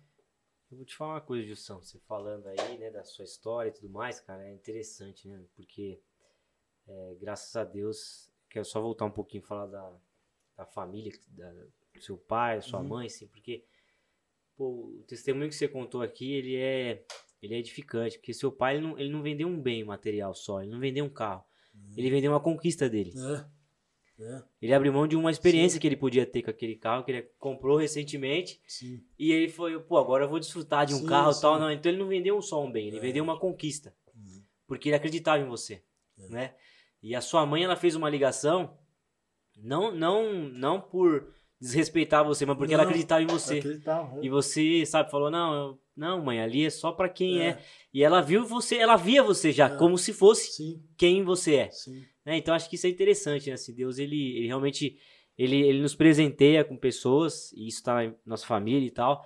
Mas a questão, acho que a ligação do seu pai, da sua mãe é uma, uma obra muito legal de Deus na sua vida nesse sentido, porque eles abriram mão assim de, de algumas coisas e tudo mais, mas é, vislumbrando isso. E esse mesmo Deus que também acreditava no seu potencial, né? Ele usou esse, essa sua família, seu pai, sua mãe nesse contexto para mostrar para você que, que não tem limite. Óbvio que Sim. alguém vai falar que, que você não vai conseguir, que Sim, você não vai dar sim. certo, que isso não é para você, né? Mas é, existem pessoas e sempre existem pessoas, né? é, do nosso lado que Deus coloca é que a gente às vezes acaba querendo dar atenção pro negativo e foca no negativo né? Mas tem pessoas, como você já falou aqui, honra teu pai, honra tua mãe, são pessoas que, que vão amar você incondicionalmente mais do que qualquer outra pessoa, ainda que você não compreenda hoje. Mas o amor que um pai e uma mãe sentem por um filho, e a gente que é pai, a gente sabe também, é. entende melhor ainda agora, Isso. entendeu? E fala que na verdade vender aquela conquista daquele Sim. carro, na verdade foi, foi fácil. Uhum. Pensando como pai, É, como filho, você é. olha e fala, mas como pai, fala, pô, minha maior conquista É, é ver esse moleque um dia, entendeu? é escrevendo meu nome num, num livro que vai estar eternizado, mesmo que eu partir, Sim. vai ficar uma Sim. marca que eu vou deixar, entendeu? Meu carro pode bater, quebrar e acabou, e Sim. ni- ninguém vai falar nada. Mas assim, eu acho que é muito legal essa questão né, do, do- do investimento. Não de recurso financeiro, mas do investimento de amor que a gente consegue dar para alguma pessoa, o efeito que isso causa na vida dela. Você falou um negócio importante de participar das conquistas, né? É, e a gente tem um grupo de adolescentes aí, e, né? Tem os pais, né, que assim é, é- é importante estar participando da conquista, né? Eu, eu- eu lembro que eu falei, né? Que eu cheguei a jogar na, na Copa da NAP de basquete. E naquele dia eu tinha um jogo, foi na semana, representando a escola. E muito importante o jogo. Eu, eu fui para a escola de manhã, eu fui dormir, né? E aí eu, André, você acredita que eu dormi sono pesado, quase. Eu acordei, faltava acho que 15 minutos para que eu tinha que estar no jogo. E eu bravo, fiquei bravo. Pai, meu sono me acordou, não sei o que, bom então. E aí eu vi que ele foi correndo, pegou o carro e me levou lá tal. E aí, beleza, cara. Quando foi começar o jogo, aquilo me marcou. Eu olhei na arquibancada só tinha meu pai. Ele sentou lá e até ele fez um jóia assim para mim. Pô, aquilo me deu força. Falei, poxa, eu tava brigando com ele, né? E ele participou. Então, assim, e aquilo me deu força. Ah, foi um jogo, foi, mas assim, eu vi a figura do meu pai ali Legal. apoiando, é importante. Por isso que tá os, vai estar os nossos irmãos, pai de adolescentes, jovens, de estar tá direcionando assim, né? E apoiando também. Porque, assim, é, é, pro filho, e hoje eu, é o que você falou, hoje eu entendo muito mais meu pai. Sem dúvida. Porque eu tinha as minhas filhas. Aí eu falo, poxa, agora eu entendo por que meu pai ficava lá, por que, que ele, entendeu? Por que, que minha mãe, entendeu? Por que, que meus irmãos da igreja, hoje eu entendo. Porque eu tenho duas filhas. Aí você, aí você, por isso que a nossa vida, o jovem, ele tem que pensar nas fases e aproveitar muito É bem as aí. fases. É isso aí. E às vezes não tomar uma certa assim atitude sem uma reflexão.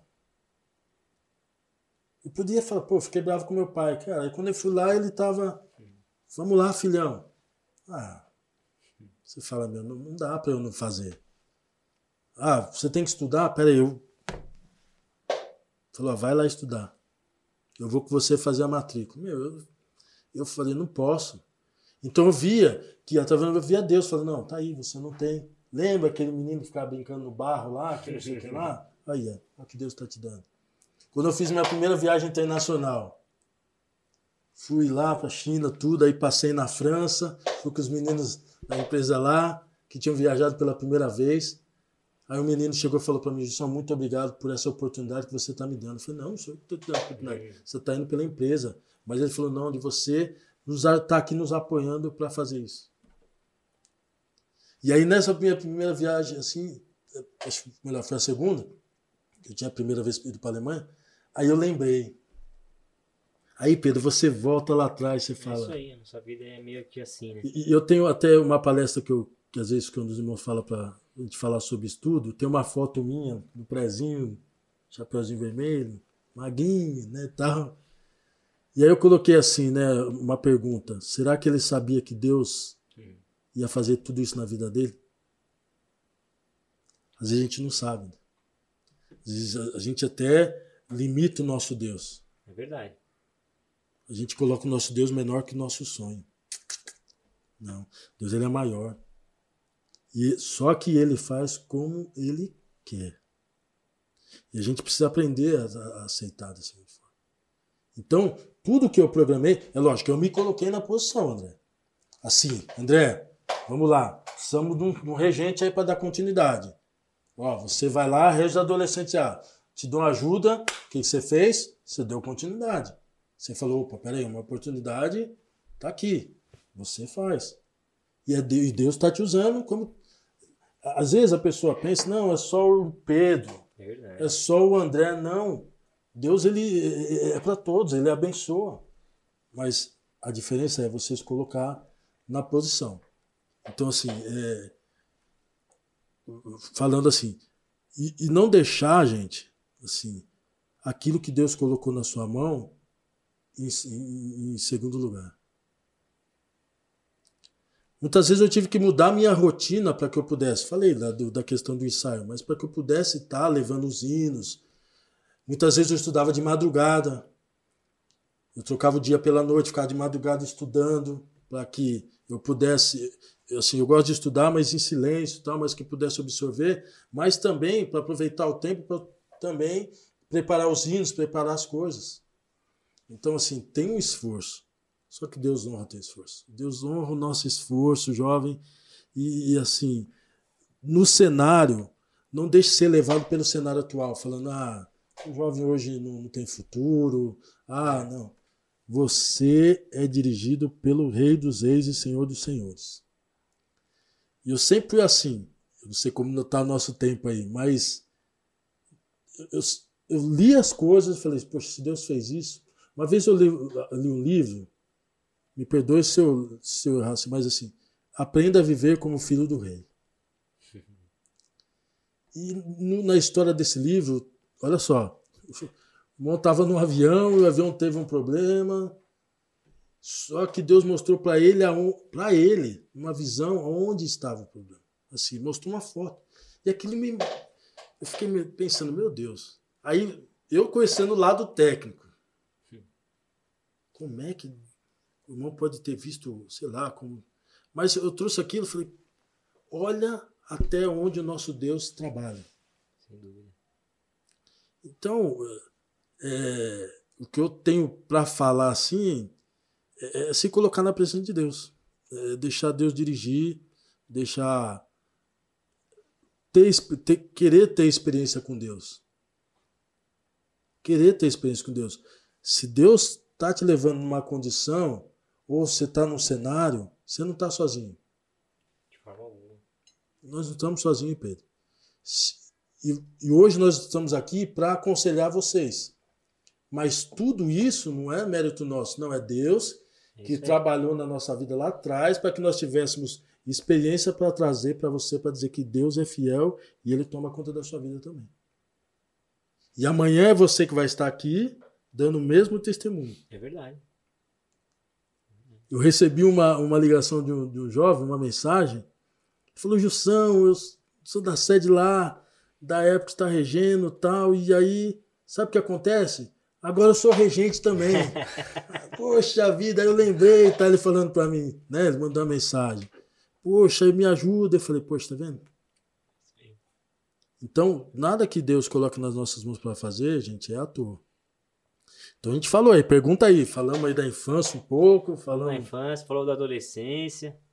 Vamos falar o quê? Vamos falar da família do Gilson Elaine, vamos falar um chefe. Dá pra chegar um pouco nessa parte. Família do Gilson. Ah, esse romance aí, Depois a gente começou, pega um pouco da parte romance aí ministerial. é- Depois nós pegamos ministerial. Como Na que foi que esse ela falou romance? lá, né? Não vamos ter um contraponto aqui. Ah, que resposta. É verdade, Gilson. Eu lembro que que ela falou lá, que eu cheguei, tá? Ah. Ela falou que foi ela, vamos, hein? vamos dizer assim, os dois. Ah, entendi. Empatou. Foi Mas, ali. assim, Interesse mútuo. Até É. nessa forma, André, Deus, Deus assim prepara.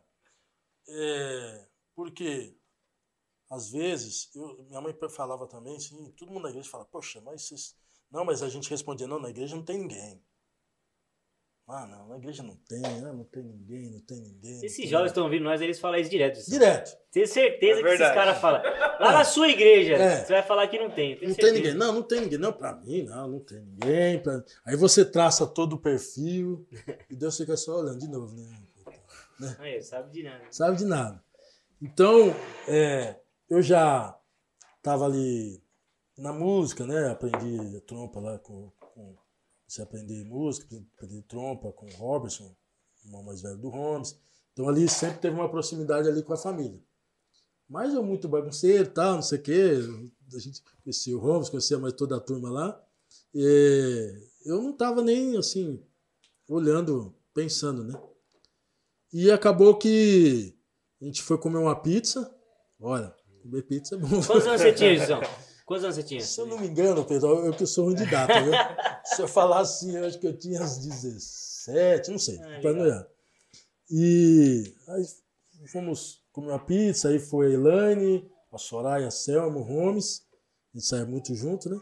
E a primeira vez assim que eu conversei com a Elaine, né? A gente começou a conversar, conversar, conversar, conversar, conversar. E beleza. Foi até no, na Pizza Hut lá do. que tinha do lado do shopping Ibirapuera. Fomos pra casa, tudo, aí o Holmes mandou um. Falou, ó, hum, minha, ó, minha prima ficou interessada em ser, né? Eu, eu falei, ah, Começou será? a agitar, né? Eu falei, será? Isso desde sempre existe, tá vendo?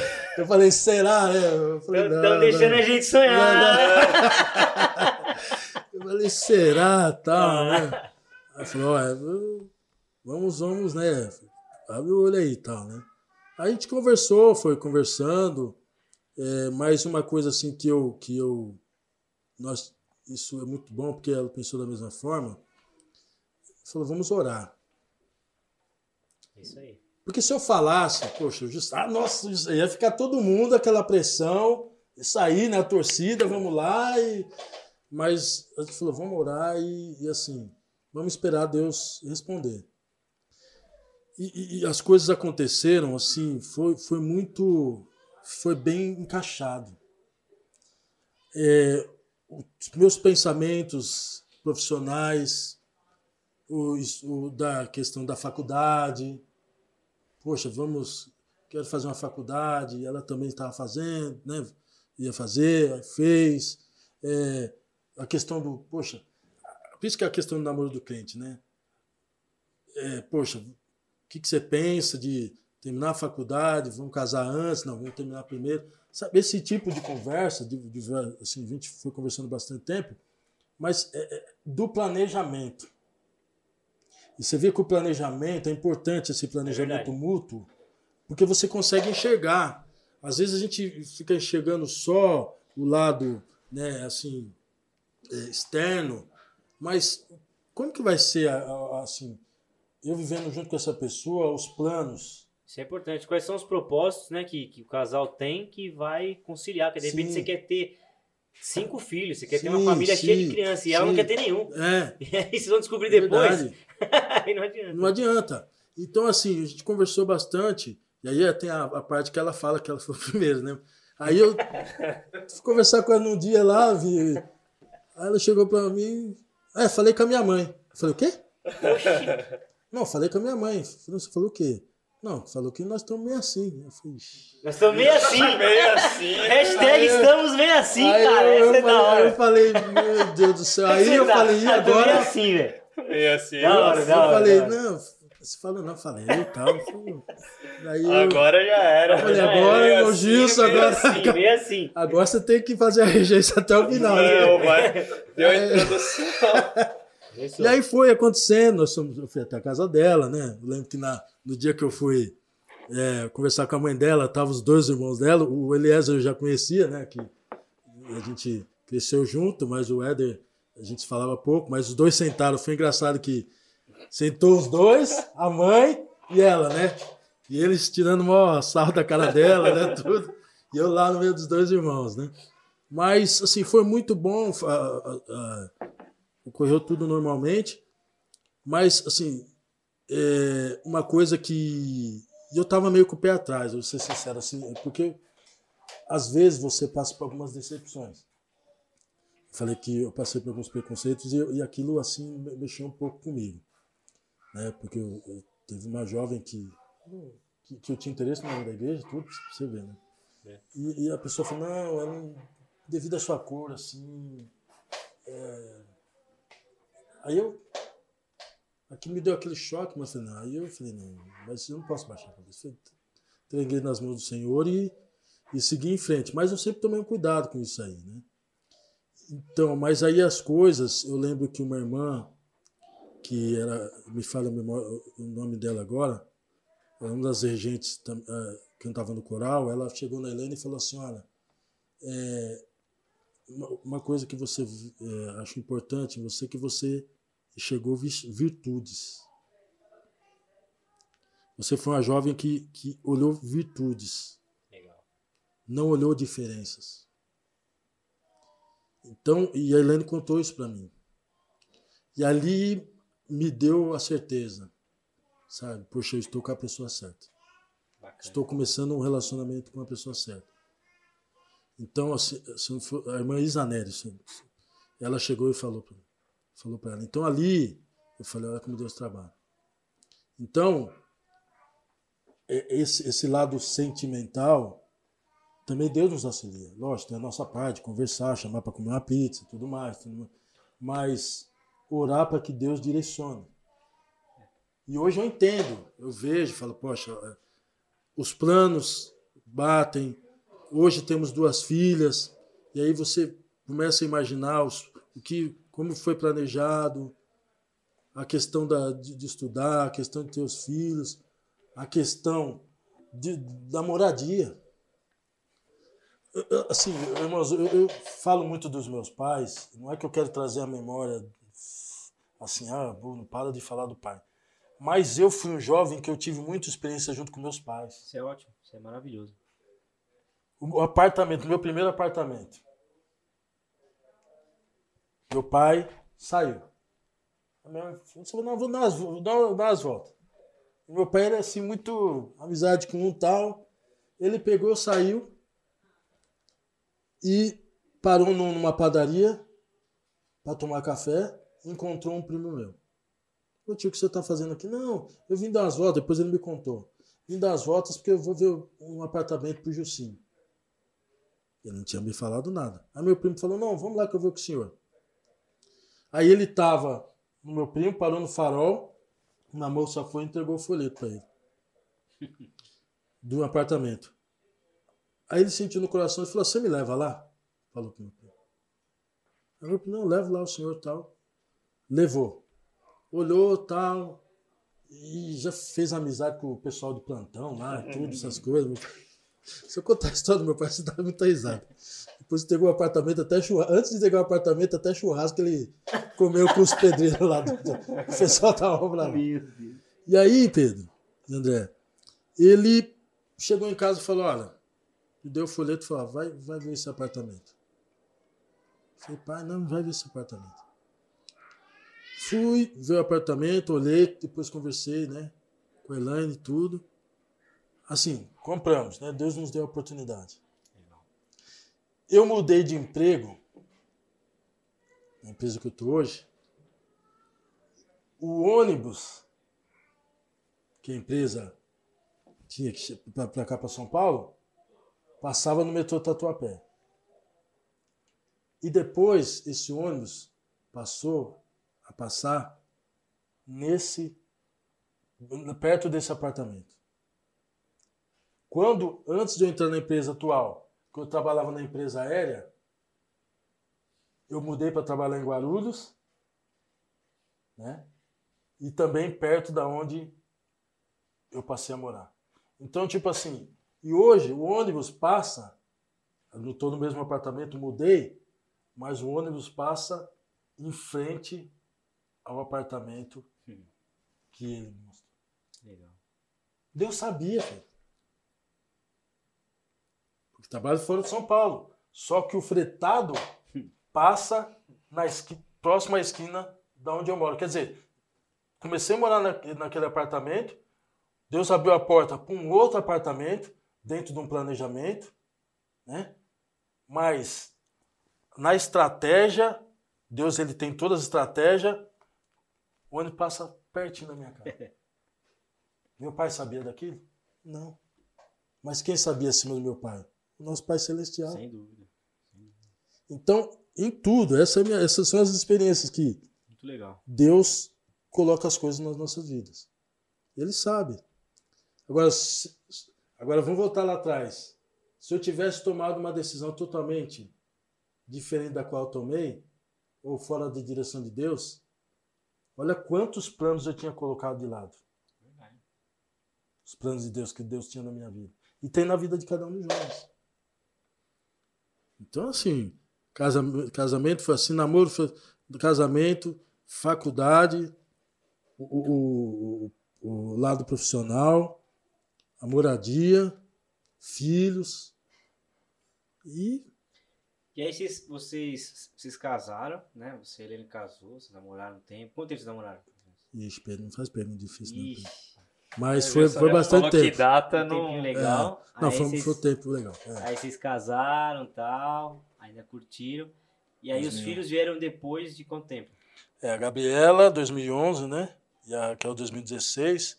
E o, nós casamos em 2001, né? Então, dentro Dez dessa- anos, 10 dez anos. né? É. Mas, Legal. olha só, quando eu. Outra prova que eu passei. Tinha terminado de casar, entrei na empresa nova, teve uma crise, muitas pessoas foram desligadas. Eu tinha um mês de empresa. Recém-casado. Eu falei, ah, eu vou. Eu já estava tá pensando, já vou ligar de novo lá para outra. Ó, por favor, aí, entendeu? Mas Deus me, me preservou lá. E até para eu sair da outra empresa, eu pedi um sinal. Porque eu recebi a ligação me convidando. E eu falei, agora, como é que eu vou fazer? Porque eu estava para assumir um cargo de liderança lá. E eu falei, como é que eu vou falar que eu recebi a proposta? Eu acabei de falar, entrou o diretor, um dos diretores na minha sala. já foi direto para mim, Gilson, tudo bem? Eu falei, não, tudo bem. Falei, não, tem alguma coisa diferente com você. Eu falei, não, tá tudo bem. Você recebeu alguma proposta de emprego? Eita. Fala, Deus. Já, já queria. Aí eu falei, bom. Foi direto. Aí eu já me arrumei na cadeira. falei baixinho. Alguém te contou? Falei, obrigado, senhor. Falei, ó, recebi. E aí, fo- indagação, poxa, mas para onde você vai? Tudo, falou vários, vários lugares. Eu falei, não, não gostaria de, de, de falar tudo, mas você vê que Deus conduziu. Saí sem, sem briga nenhuma tal. Precisava começar rápido na outra. No, no momento de, de assim, que não era emprego, o emprego não estava bom, Fácil. Eu tinha que sair, qua- quase em uma semana eu já tinha que estar trabalhando na outra empresa, Recém-casado. recém-casado. Você vê como é que é. Várias mudanças Várias acontecendo. mudanças. Mas sempre orando, né? Não vou dizer também que eu já tomei, que muitas vezes já não cheguei a tomar atitude é, precipitada. É, até para mudança de, de dentro da área de trabalho atual, da empresa atual, eu surgiu uma vaga, eu falei, meu, eu li na vaga assim, só faltou escrever meu nome embaixo. Aí contei pra Elaine, falei, Elaine, tem uma vaga aí que a, essa. Cheguei a conversar com as pessoas, tudo, mas fiz a prova e não passei. E aí eu- nós analisamos e falamos, poxa, nós não oramos. Nós devíamos ter pedido a vontade de Deus. Até o responsável falou, mas eu não entendo como você não passou. Mas depois eu, eu, eu fui entender. A gente, né, que o Espírito Santo falando no nosso coração, falou assim, devia ter orado. Então, são exemplos que não fiquei mal, tudo assim, né? Não ficou mal para mim, mas assim, devia, poderia ter evitado. Mas é que Deus permitiu para falar, mas ó, ó, você precisa. Eu, ou você deixa a direção da sua vida na minha mão. que É que deixar. é complicado, às vezes também até a questão do casamento muda um pouco a gente, às vezes, né? A gente às vezes acaba querendo falar, agora eu sou eu que eu que sou o que, que comanda aqui agora, né? Eu tenho que e a gente acaba a gente se atropelando, né? Às vezes tá lá com seus pais ali, você tá dependente, você acostuma a ser dependente. Você vira um, né, um homem, É. tá? Você fala assim, agora eu, opa, eu que controlo aqui, a gente quer perder a Peraí, meu, É. você, você pode mandar onde for, mas Não, é verdade. Você olha assim, você fala, mas não. é, eu tenho que tomar. Eu- assim, eu acho que, tipo assim, né? Me permita falar assim. Acho que não precisa Deus- nem Deus falar, porque Não, eu- tá pelo que aqui, eu tá tô na minha vendo cara. aqui, É ele. sou eu. Sabe? Sabe, lá, não, sou eu. Jesus não precisa nem falar, acho que, tipo assim, pelo que está escrito é meu É, nome. já mas- vai querendo é. tomar e achando A que gente vai toma resolver. iniciativa. Mas são aprendizados. Né? Isso aí, Sem dúvida. graças a Deus que é, é, a nossa vida é experimentada, né? Então são aprendizados aí. Legal, aí você casou com a Elaine, e aí depois de, de 10 anos, aí 11 anos, veio a, Gabi, a Gabi, e aí como é que foi essa situação aí de Gilson? Agora é pai, Paternidade. cara, o negócio é... é, mu- muda bastante. Pai de duas meninas, né? Muda bastante. É, você é, começa a refletir mais porque você fala, poxa, sua filha, aí você vê a sua responsabilidade aumentar. É. Não- já tinha uma responsabilidade de você, no seu casamento, né, junto à sua esposa. Né, de você dar o sustento, de você dar segurança para sua esposa. Né, não vai pensar que a, a mulher vai olhar em você e falar, nossa, beleza, ele dorme até meio-dia. Legal. Não, não vai acontecer isso. Mas, assim, o esforço, né? Então, a responsabilidade. E aí, quando veio a Gabriela, essa responsabilidade aumentou. E aí que eu falei, aí você começa a entender o que o seu pai e sua mãe faziam com você. E aí você começa a entender a responsabilidade. E, e, assim, foi muito prazeroso. É, quando os- aqueles que vão casar e ter os filhos. É, você pode falar, Pedro, uma coisa que é demais, é maravilhoso e você tá lá. Eu lembro que eu tava na fila lá do.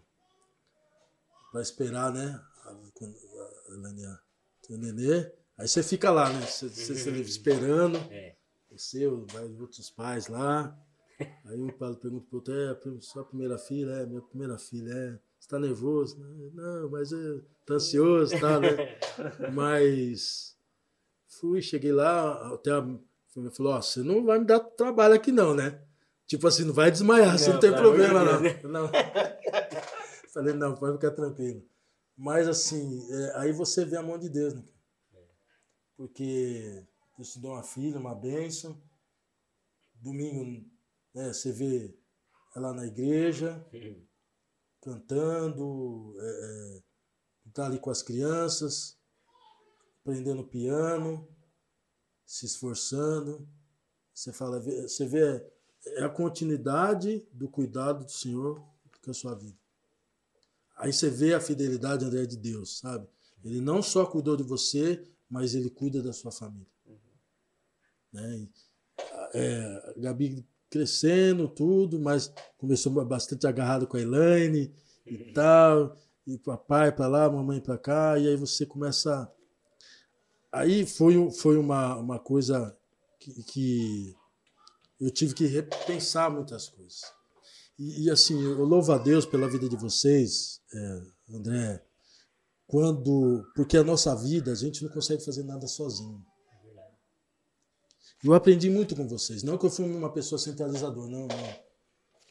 Mas a, a, a esposa, a conversa, falou: ah, você precisa delegar algumas coisas.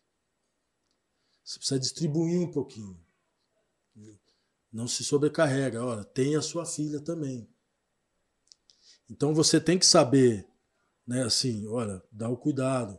Eu lembro que às vezes trabalhava às vezes bastante, mas você vê que o filho ali tá ali, você chega, ele gruda em você, é, ele quer atenção. Ele quer atenção. Mas só que Deus ele trabalhou de umas formas. Você começou a reger, vocês trouxeram as sugestões, né? mudou a cara da Joade e tudo de forma que a gente consegue equilibrar. É. Porque você tem que. A família é importante. Sem dúvida, sem dúvida. A família, o filho é importante. Os nossos filhos são importantes. E Deus entende isso, Deus sabe todas as coisas. E eu, não, eu nunca tive na minha vida assim, ah, isso até me incomodava. Me incomoda muito até hoje. Ah, não, olhar a regência, você tem que olhar o, é o Jussão. Não, eu fico muito contente de ver você, o André Regendo, de ver o Lucas Regendo, ver a Alessandra Regendo, legal. ver tudo. Porque você fala, poxa, que legal, você fez sucessores, você conseguiu incentivar algumas pessoas e a obra do Senhor não para. A obra do Senhor não é firmada em pessoas. Exatamente. Exatamente. Se o Jussão não tiver, acabou. Se o André não tiver, acabou. Se o Pedro não tiver, acabou. Não, não. Então, e, e, quando vocês, naquela reunião, eu achei muito proveitosa que a gente fez, não, por que, que a gente. A gente começou a falar, você falou, não, vocês falaram, Gilson, nós temos uma proposta aqui. Pô, por que não vamos fazer em time e tal, não sei o quê? Assim, eu, eu, eu olhei aquilo e falei, poxa, Deus está trabalhando aí de uma forma dif diferente. E uma coisa, André, que vocês não sabem, muitos às vezes Deus trabalha comigo em algumas coisas, no meu lado profissional, que reflete no meu lado da igreja. Assim, não que o lado profissional está sob o meu lado, mas que Deus me dá umas experiências. Porque eu lembro que eu, uma vez eu estava tratando de um assunto, tinha um jeito trabalhando comigo, e ele estava tratando o mesmo assunto e eu fiquei bravo. Falei, seu pai também está parando, tá? Poxa, não sei o quê o que, que ele quer, né? Não sei o quê. Olhando desse jeito, assim, né? Pensando. Aí meu chefe, uma vez, numa avaliação minha, ele falou, Gilson, às vezes você fica bravo, você tá bravo com fulano, mas você não tá enxergando que esse fulano tá te ajudando. Aí. Às vezes você olha a situação, você vê que você olha de um jeito e na situação você está sendo ajudado. Tipo assim, né? Eu acho que Deus está falando assim, é, vou ter que usar o chefe dele para falar para ele, para ele chegar isso aí. Né? e aí eu, eu, aprendi com aquilo, André. E quando vocês trouxeram, eu falei, gente, vamos firme. Vamos, vamos seguir, vamos ver como vocês estão fazendo. Chegamos ali num acordo, tudo. Gente, a gente não acerta sempre. Mas a gente tem que também enxergar, e ali eu aprendi, foi um aprendizado, falar, poxa, peraí, tá aqui, ó. Você não vai conseguir fazer tudo isso sozinho. Olha que Deus está colocando na sua mão, junto com você, para te ajudar. Por isso que a gente fala, ah, o elogio da Joade não é do Gilson, não é do Pedro, é, é de cada um de nós. O André regendo lá, avivado, Lucas regendo avivado, Pedro lá, todo mundo dando. É fruto da Joade. É fruto nosso, da igreja. Então, você passa a entender diferente. E aí, quando você quando você fala de filhos, né, que você tem que estar atenção é. filhos, você também transfere isso para lá. Você fala, Sim. poxa, eu tenho uma responsabilidade sobre o André. Eu tenho que cuidar do André. Eu preciso dar um apoio para o Vinícius. Eu preciso dar para todos. Entendeu? E eu sei que nós sabemos, nós somos eternos ali. De repente eles vão estar aqui desse Sem lado dúvida. aqui falando, olha, olha, é, isso, jovem, faça isso. E, e nós, glória a Deus, vamos glória olhar e falar, ó, a Alba deu continuidade. Então, o, o cuidar do filho, o cuidar da família, a, traz isso sim. pra gente. Né? Esse envolvimento, cuidar. a gente se envolve, né? Se envolve, você se envolve, e aí você começa a pensar como pai. É. Porque você, quando é líder de jovem, você se preocupa com o seu, vamos dizer assim, o seu, a quem você está liderando. Porque às vezes as pessoas assim não, não conseguem ver, e muitas vezes a gente né, demonstra. Enquanto é. eles estão lá, a gente está numa luta. Sim, muitas vezes está chorando, muitas vezes está orando muito, passando luta, tal. Tem uma responsabilidade que é você é um líder, você herdou essa responsabilidade e Deus te ajuda a você. Mas assim, você está orando, você você fala com Deus. Deus trabalha na sua vida através do que vocês estão fazendo, Deus trabalha, vai trabalhando nas nossas vidas. Então você passa a ter um, um, um olhar diferente. Às vezes eu sento no púlpito lá vendo vocês louvar o Senhor, eu me alegro. André, eu me alegro de uma maneira que eu falo, meu Deus, que coisa maravilhosa. Que privilégio que nós temos. Então, é, é o conselho que eu, se Deus chamou você para um trabalho, faça se você pensa que você é, não é visto, Deus ele toma conta da sua vida. E vamos lá, tem bastante coisa. Vamos lá, vamos lá. Então acho que vamos entrar um pouco mais na questão do, como o Gilson começou aí na vida ministerial. Eu acho que é o ponto final aí. É. Eu acho que a gente até já deu uma pincelada um pouquinho. Sim, ao longo, é do, ao longo das. Mas é. diante desses, né, uma série de, de, de atividades, quando que você que é uma decisão também, né? Se você é. trilhar a carreira ministerial no contexto tipo de você falar, não, eu vou assumir um compromisso com Deus e tal. É uma decisão que você tem que tomar. O jovem, enquanto ele não toma essa decisão, é. Ele vai empurrando às vezes, ele vai se, se envolvendo, fazendo o que tá. Mas você precisa tomar uma decisão de fato diante de Deus. É uma hora que você fala assim, olha, o que, que eu quero, né? Nesse, nesse, nesse núcleo aqui, chamado igreja. Eu quero o quê? É. Né? Você tem que chegar diante de Deus e tomar uma decisão. Né? Eu tenho certeza que para você também foi uma é. experiência assim. Chegou uma hora que você teve que falar. Eu é, vou, vou para cima é, é, é, a questão ministerial. É, eu, lembro até uma, uma vez você, quando eu citei no púlpito lá, você falou: É, Edson, aos poucos você está chegando, né? você falou isso para mim. É, realmente, Pedro, assim, você, você vai percebendo que Deus ele vai te, te conduzindo de uma maneira que você fala, poxa, Deus está querendo mostrar alguma coisa aqui. Ou trabalhar na, na nossa vida em tal, em tal coisa. E, e, você vê que as coisas vão acontecendo, que vão é, direcionando aquilo. Então, mas, ah, eu lembro que tive a oportunidade de trazer uma palavra, né, quando mais novo, e depois uma outra oportunidade, aí depois vem a liderança, depois você fala, poxa, é, olha, Gilson, indicaram o seu nome para a parte ministerial, né, de obreiros. Eu lembro que como diácono. E aí, aí eu pensei, poxa, a responsabilidade aumentou. Mas de maneira, de maneira nenhuma, assim, Pedro, eu, eu, eu senti, porque você sabe bem disso aí. A gente sente o chamado de Deus. É. E Deus ele não trabalha na confusão. E Deus não chega atrasado, a gente que se embaraça. É, se embaraça mesmo. Mas ele conduz, fala, eu quero você aqui. Né?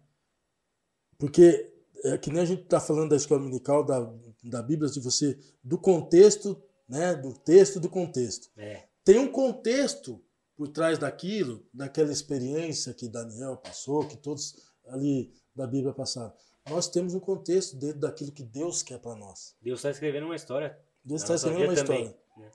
Eu, eu vejo muito isso. Então, pô, se, se Deus usou Daniel, a gente lê, mas é o que você falou. Poxa, e a história do Gilson? É. E a história do Pedro? E a nossa história? E Deus vai nos conduzindo para isso. Aí você traz uma, uma palavra. Aí você sente aquela vontade de, poxa, eu quero ler mais a Bíblia. Ah, eu quero me dar mais uma oportunidade e tal. E você vai vendo Deus se levando para isso e trazendo a responsabilidade da palavra. E Deus, até alguns irmãos falaram para mim, irmão Gilson, Deus está querendo usar o irmão, se o irmão não percebeu em algumas coisas. E aí você começa a ter essa sensibilidade do direcionamento de Deus. Então, assim, fui consagrado diácono, depois passou um tempo presbítero, eu vi que a responsabilidade foi aumentando. Porque é, não é fácil, né? É o que você falou, é uma decisão. E assim, para mim, eu bastante envolvido com a parte musical, uma referência, né? Como a gente falou. É isso que eu ia comentar, porque às Aí vezes cê- a gente tá ali no dia a dia na correria e talvez a gente pode pensar, não, vou ficar fazendo esse aqui porque eu tô na correria e tal. Às vezes Deus tá te chamando pra e, e uma coisa, André, uma assim, outra. envolvido com a parte musical ali e tal. E eu falei, Deus começou a mostrar umas coisas, e aí aula na escola dominical, e fomos trabalhando nessa parte. E você vê, vocês entraram na regência, a gente ficou ali ajudando a coordenação, e Deus foi trabalhando ne- nessa parte aqui. E, e eu sempre pensei, meu Deus, é, como que eu vou. Como que a gente fica querendo conciliar uma coisa com a outra? Eu comecei até a fazer um curso de teologia da música, né, chamado Teologia da Música, mas a, a, a Bíblia, a música na Bíblia. Certo. E hoje eu começo a entender, Pedro. Falando assim, não estou falando que ah, você vai continuar, você vai reger até 200 anos. Mas eu sei aquilo que eu coloquei na sua vida, mas eu posso trabalhar naquilo da sua vida também através da palavra. Sem dúvida. Então isso me abriu um leque e falou: olha, Deus está mostrando alguma coisa aí. Então, hoje estamos com o presbítero, eu não sei como que vai ser, mas assim, é, às vezes a gente fica preocupado, e às vezes eu até penso, poxa, lembra, ô, filho, tá, você tá lá, que tá aquela vontade, você fala, poxa vida, como é que vai ser e tal. Mas Deus ele não arranca isso de você. É verdade. É Deus, verdade. Deus ele não arranca, ele sabe trabalhar e sabe o momento certo que ele vai te usar em tal coisa. Então, assim, a vida ministerial, às vezes, ah, não, eu vou, poxa, eu vou, vai ser difícil para mim, ser vida ministerial, como que vai ser isso? Eu vou parar de fazer, eu vou ter que agora mu- mu- Não, Deus está direcionando. Eu, eu sinto assim, é, Deus está me direcionando. Eu tenho orado, eu tenho orado bastante, Senhor, tu sabes o que, que o Senhor quer da minha vida. Eu não posso ter nenhum passo diferente daquilo que Deus está colocando. E Deus vai confirmando. E Deus vai te ajudando. E Deus vai te aperfeiçoando, capacitando. Sabe da nossa limitação. É verdade. Aí você, Pedro sabe disso, vocês também preparam uma palavra, você vê Deus falando de uma forma com você que você fala, olha, te- você aprofunda na palavra, Deus vai falando, Deus vai colocando a palavra, você tem uma oportunidade para dar uma saudação, para trazer uma palavra, e você vê que Deus vai, através da sua vida, vai trabalhando. Aí você fala, você tem que se colocar na, na, na posição. Então, assim, eu confesso, lembro lá quando foi minha consagrada, lá, consagrada diácono, eu estava de joelho ali. Eu falei, é, agora a responsabilidade aumentou mais ainda. Né? Mas, assim, eu falei, mas eu tô vendo que Deus está trabalhando nas, nas duas áreas da minha vida. E Ele vai, no momento, Ele sabe o que vai fazer. né? É, não tem uma explicação lógica como que. Deus trabalha na vida de cada um de uma maneira diferente. Sim, sim. Mas você encara assim uma responsabilidade. Você como presbítero, você como obreiro, né? Que você tem que ser o exemplo ali e tá firmado na palavra, tá buscando, tá orando, tem as lutas. Tem. Deus permite você passar por, uns, por umas lutas que é, vai te provando. Mas aí entra o revestimento, né? O tema até nosso de buscar o batismo do Espírito Santo, buscar revestimento de poder, é. trazer essa ousadia. Vamos orar para que, jovem, ora para que Deus te revista de poder, te enche do Espírito Santo. Deus trabalha de forma sobrenatural, coisas assim maravilhosas. E, e, e Deus não, não vai colocar você na frente de uma batalha e te deixar sozinho. Não vai. Quer um general melhor do que esse, que ele sabe a estratégia do adversário e já te é. prepara para a estratégia do adversário? Então, muitas vezes se fere, muitas vezes né, tem um soldado ferido, mas ele cura suas feridas. Fala, volta para a base aqui, né? É. E que eu cuido de você. Mas, confessa assim, você dá uma parada, uma pensada, que você está envolvido ali num, num cenário, e aí você, Deus começa a abrir algumas coisas para você dentro da obra dele, que você precisa. Você, você, assim, tem que se entregar, confiar. Deus reconhece o nosso coração. Sabe que está lá, você está no púlpito e está lá o hino, você está lá com o seu pé. Você está é. lá com a sua mão. Mas você está dando glória a Deus. É. Aí você vai lá, Deus tem a oportunidade, você dá, pra, dá uma saudação, dá uma palavra, Deus fala com você, você se alegra, a igreja se alegra, o nome do Senhor é glorificado. Você fala, Deus está usando. Entendeu? Então, é, é assim, é, esse, esse. Eu não sei se eu consegui externar, mas você reflete bastante. Eu tenho refletido bastante sobre essa responsabilidade de ser um obreiro, né? E, e conduzir a, os jovens, adolescentes, junto com a ajuda do Pedro, do Marcelo, que são obreiros também, e a gente conversa bastante, né? É, isso é importante. Gente, olha, olha como Deus ele, ele trabalha. Ele põe pessoas para nos ajudar, que passam pelas mesmas situações, um apoiando o outro dentro do ministério. Não, vamos lá, gente, estamos juntos, entendeu? E a mesma coisa na, na música. Deus ele, ele, ele, trabalha, porque é ele que chamou. A garantia é dele. Então, estou é, é, vivendo isso, isso recente, né? Essa questão, não, não que é, quando eu fui consagrado diácono, desde lá, né, eu venho, eu venho refletindo isso, essa responsabilidade do, do que Deus quer na minha vida, mas você vai orando, Deus ele vai, ele vai mostrando para você. Ele vai mostrando para você. Se ele mostrou no lado profissional, se ele trabalhou no lado sentimental, você acha que ele não vai trabalhar no lado espiritual? Né? Então, é, a garantia está com ele. Com certeza. Você ter essa sensibilidade. Né? Exatamente. De cumprir a, a vontade de é, Deus é. mesmo, né? Procurar e aquilo do zelo também, né? Tipo assim, o Gilson, ele falou aqui de um exemplo que ele deu, tipo, de ter que ir a pé no ensaio, porque ele tinha um zelo, né? Por, por aquilo ali, né? Porque ele entendia essa responsabilidade e tal. E, obviamente, porque ele honrava o dono da obra, que era Deus, né? Então, acho que Deus vê, vê muito isso, né? Então, assim, é... e tem muito jovem que às vezes acaba começando muito, né? Nossa igreja, a Assembleia de Deus, ele é assim, né? Muita gente começa na música e tal, tem a sua primeira experiência Sim. ali ativa na música, isso é muito bom. E, e é importante que Deus continue despertando jovens, sim, sim. líderes. A gente também sabe que há uma, uma dificuldade hoje, sim, mas quem sabe você que está ouvindo essa, essa esse bate-papo aqui, você seja inspirado a assumir um compromisso, né? A assumir uma responsabilidade, né? Puxa vida, Davi era músico, né? Também era um músico muito bom. Sim. Tanto é que foi chamado para tocar para o rei porque ele era muito bom. Mas ele foi chamado para ser rei de Israel. O melhor rei de Israel foi Davi, que era um é. músico. Né? Então, assim, é, como você falou, são as fases da nossa sim, vida, né? Sim. A gente não vai perder aquilo que você aprendeu lá atrás, vai, vai, vai, vai fluir, vai funcionar para você no resto da sua vida. Mas o importante é a gente ter a, a noção, André, de que a gente é servo. É. A gente é servo. Né? E como servo, a gente tem que estar disposto a fazer aquilo que o nosso Deus quer, o nosso Senhor quer, né? E Ele vai realmente nos moldando, nos, nos traçando ali de, de uma forma que, que quando vem a, aquilo que a gente pensa, puxa, mano, vou pregar no Deus me livre, eu, vou, eu, vou, eu vou desmaiar. Eu acho que eu vou desmaiar. Se eu subir naquele púlpito eu vou desmaiar. E na verdade Deus ele vai te preparando é. e você não vai nem percebendo. É. E quando vem você, você tá lá dando um glória e tal, é. e amém, aleluia, e as coisas vão acontecendo. Nós dependemos de Deus. Sim. Você pode estar tá pregando para um milhão de pessoas ou pregando para três pessoas. Sim. Você depende de Deus. A gente tem que ter é. essa noção. E eu louvo a Deus porque se eu for dar uma palavra em qualquer lugar, a minha perna treme. Glória Sim. a Deus que a minha perna É. treme. Ainda bem que a.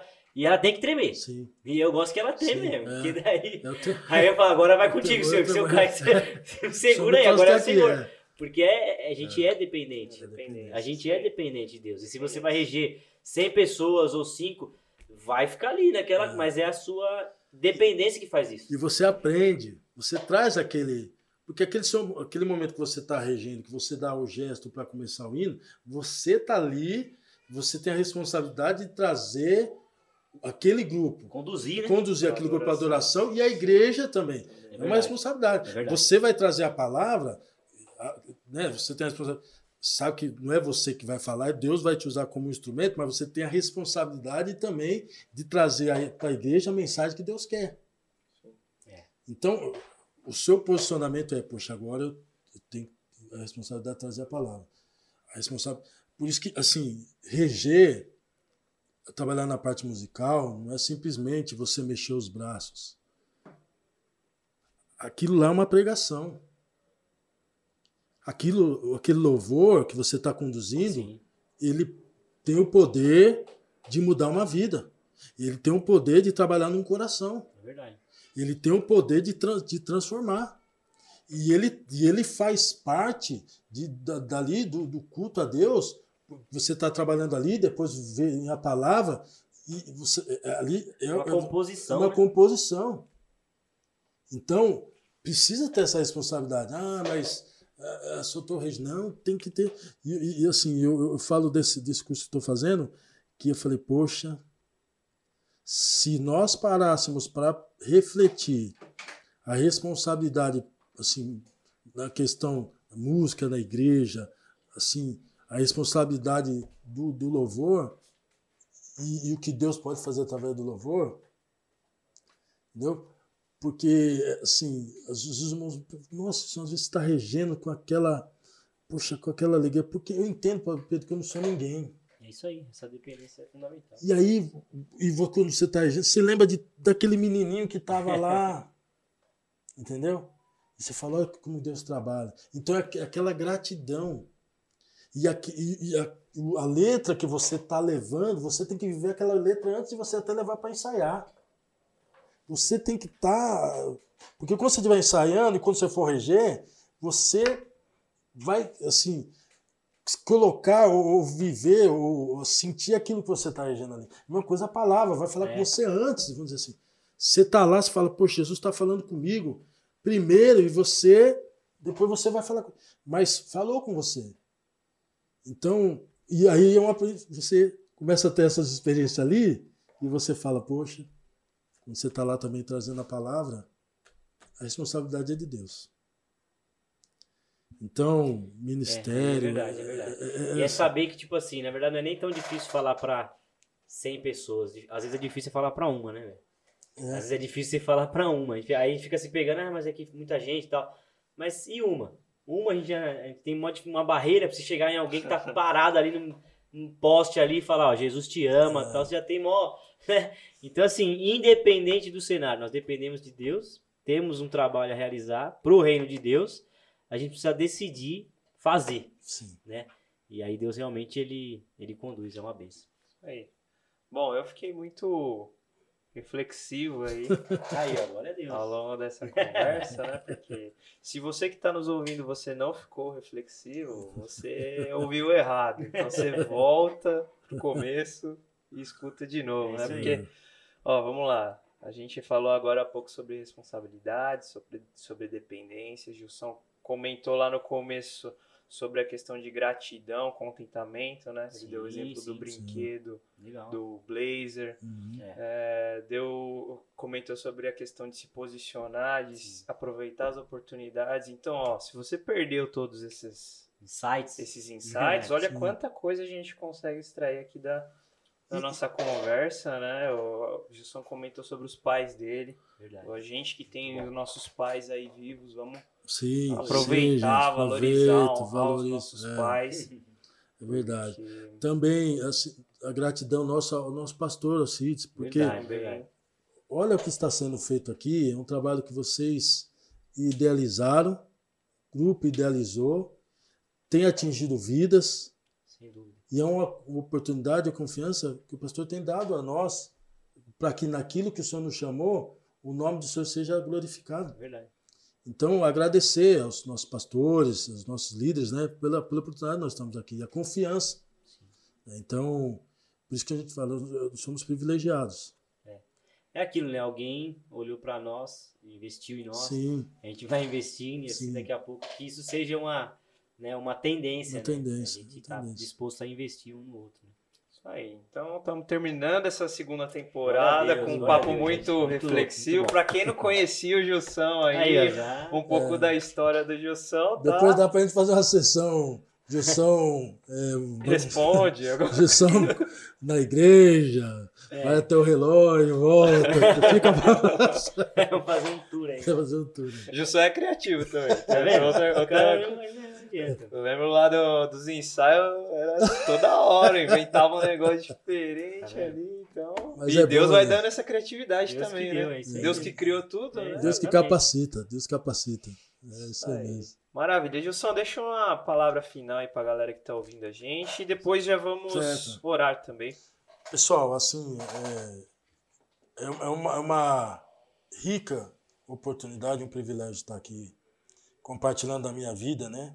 Do que Deus tem feito na minha vida é, até aqui. Eu sei que não é diferente na vida de cada um dos que estão nos ouvindo.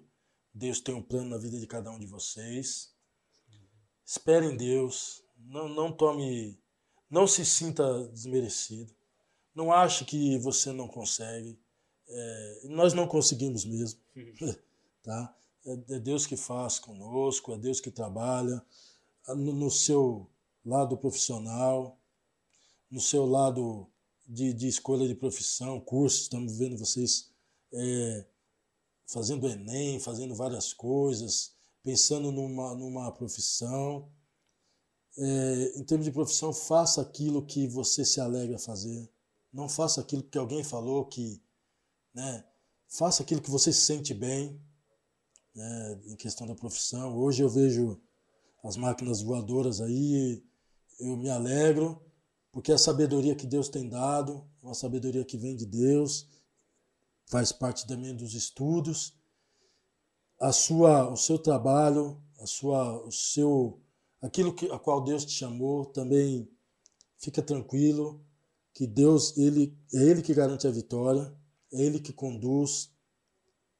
Ele estava no barco quando veio a tempestade, ele estava com, com o povo quando veio o exército, com, é, perseguiu o povo, ele estava com o povo. Então, ele está conosco nos momentos difíceis, está no, conosco nos momentos alegres, ele deixa ele conduzir sua vida. Então, assim, o que eu trago para vocês de exemplo da minha vida é, como é que você consegue fazer tudo isso? É, todas as responsabilidades profissional na igreja e, e ainda equilíbrio, a família, equilibrar. Faça sucessores. Eu sou muito, eu- não tenho vergonha de dizer, eu estou muito alegre, me alegro muito pela Joade, pelos trabalhos que estão sendo feitos, pelas ideias que estão sendo colocadas aqui, e o nome do Senhor tem sido glorificado. Então, assim, é, ouvir, é importante ouvir. Não é vergonha você voltar atrás você repensar aquilo que você pensou, não é vergonha isso, é, isso é uma virtude e um reconhecimento que você pode aprender, É isso mesmo. né? Que você pode aprender e conjuntamente muito melhor, muito melhor. Você vê que o resultado pode sair melhor que o resultado que você fizer fazer, tivesse feito, já é um reconhecimento que você tem que se aperfeiçoar, se ap- aprender, oportunidade para aprender, aberto a aprender. E, e, e aos jovens, busque ao Senhor. Todo o, o- a, a benfeitoria, vamos dizer assim, tudo que aconteceu na minha vida, toda essa experiência, é, eu aprendi confiando no Senhor. Lendo a palavra de Deus, e eu sempre, como eu disse no começo, aquilo que eu via, por exemplo, falar de Daniel, não estou falando que eu estou esperando o Senhor me colocar na cola, mas tem situações que, que nós passamos que se assemelham. Verdade. Né? A gente tá no meio dos leões ali e eles não nos derrubam, não nos atingem. Então, e a gente lê Então a gente tem que ler e trazer aquilo para fazer uma, uma aplicação na nossa vida. Poxa, se Deus foi com Daniel, se foi com Davi, ele não será comigo? Esse dia eu estava pensando, Pedro, eu estava, já vou encerrar, eu estava lendo um, olhando um pássaro ali, né? Estava num lugar, eu passei, e eu falei, poxa, Jesus cuida deles, né?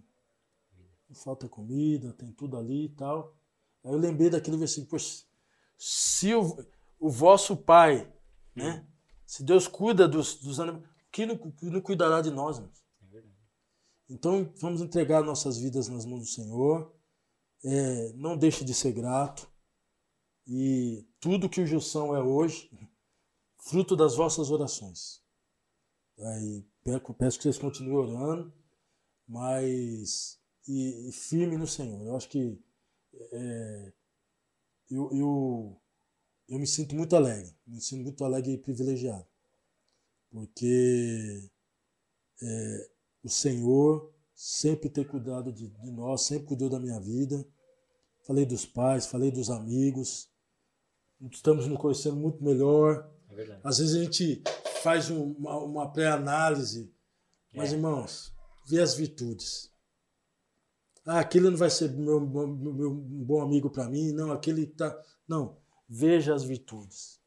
Veja o que Deus quer fazer através de, do grupo todo. Então eu deixo aqui a paz do Senhor e se eu deixar aqui eu vou. Vou longe, vou longe. Vamos orar? Vamos orar? Senhor nosso Deus, nosso Pai, nós te agradecemos, Jesus, por essa rica oportunidade. E por esse privilégio, Jesus querido, e nós estamos aqui compartilhando, Jesus, daquilo que o Senhor fez, tem feito e fará através das nossas vidas. Senhor, a nossa gratidão, nosso muito obrigado, Senhor, e pedindo, Senhor, perdão pelas nossas falhas, Jesus querido, mas também representando aqui todos, jovens, adolescentes, líderes, Senhor, obreiros, todos, Senhor, servos teus, Senhor, nas tuas mãos, Senhor, esteja fortalecendo, encorajando, esteja, Senhor, direcionando, esteja, Senhor, usando, Pai Celestial, esteja, Senhor, dando da tua graça, dando ousadia, meu Senhor, para que possa estar continuando, Senhor. Senhor, abençoe esse trabalho. Jesus, aquele que está, Senhor, aquele jovem está com problema sentimental, toma conta, meu Deus. Problema de, de, de não ter uma oportunidade, Senhor, de, de estudar, Senhor. Abre a porta, Senhor, encoraja, Jesus querido. Aquele que se sente inferiorizado, meu Deus, Abre os olhos para que possa entender que nós somos filho do Rei. Tu és o nosso Rei, o Deus Todo-Poderoso, que nos guarda, nos guia, Jesus querido. Esteja abençoando esse trabalho, Senhor, esteja abençoando cada família representada, cada família, Senhor, que nos ouve, cada adolescente que está ali, Senhor, muitas vezes na dificuldade, Senhor, a cada jovem que muitas vezes também não tem o seu pai ou sua mãe, Senhor evangélico, mas, Senhor, faça uma obra através da vida dele, porque seja atingida a sua família, que sua mãe, seu pai, através da vida dele, possa se entregar a ti. Abençoa os pais, Senhor, te pedimos, Senhor, te agradecemos. Abençoa, Senhor, o pastor Alcides e todos os obreiros. Te agradecemos, Jesus, por essa oportunidade. Esteja, Senhor, trabalhando, Senhor, e, Senhor, transformando vidas através desse trabalho. Continua nos usando, nos guardando. É que nós pedimos e agradecemos em nome de Jesus. Amém. Amém, Gilson. Nos Obrigado abençoe. por ter vindo, por ter topado aí mais uma vez. Pedrão, prazer estar mais é uma nós, vez André. com você. Quero agradecer também aquelas pessoas que estão nos acompanhando, que nos Isso acompanharam aí. ao longo dessa segunda temporada. Semana que vem nós vamos fazer aí uma pausa, né? Vamos planejar aí a próxima temporada, mas você, amanhã esse episódio vai estar no Spotify sim, sim. e você pode continuar nos acompanhando aí nas nossas redes, né? Sim, tem muita Instagram, aí, arroba joad.oficial, no Facebook Joad. Isso. É, no Spotify, nossas playlists. É, curte esse vídeo, compartilha, se inscreve no canal, ativa o sino, faz tudo aí, Isso né? Mesmo. E se quiser nos encontrar, você sabe onde, né? É. Na Avenida Doutor Ricardo Jafé, número 214. A gente quer ver vocês lá. Exatamente. Estaremos lá. Se precisar de qualquer coisa, tiver alguma dúvida, manda uma mensagem aí pra gente nas nossas redes.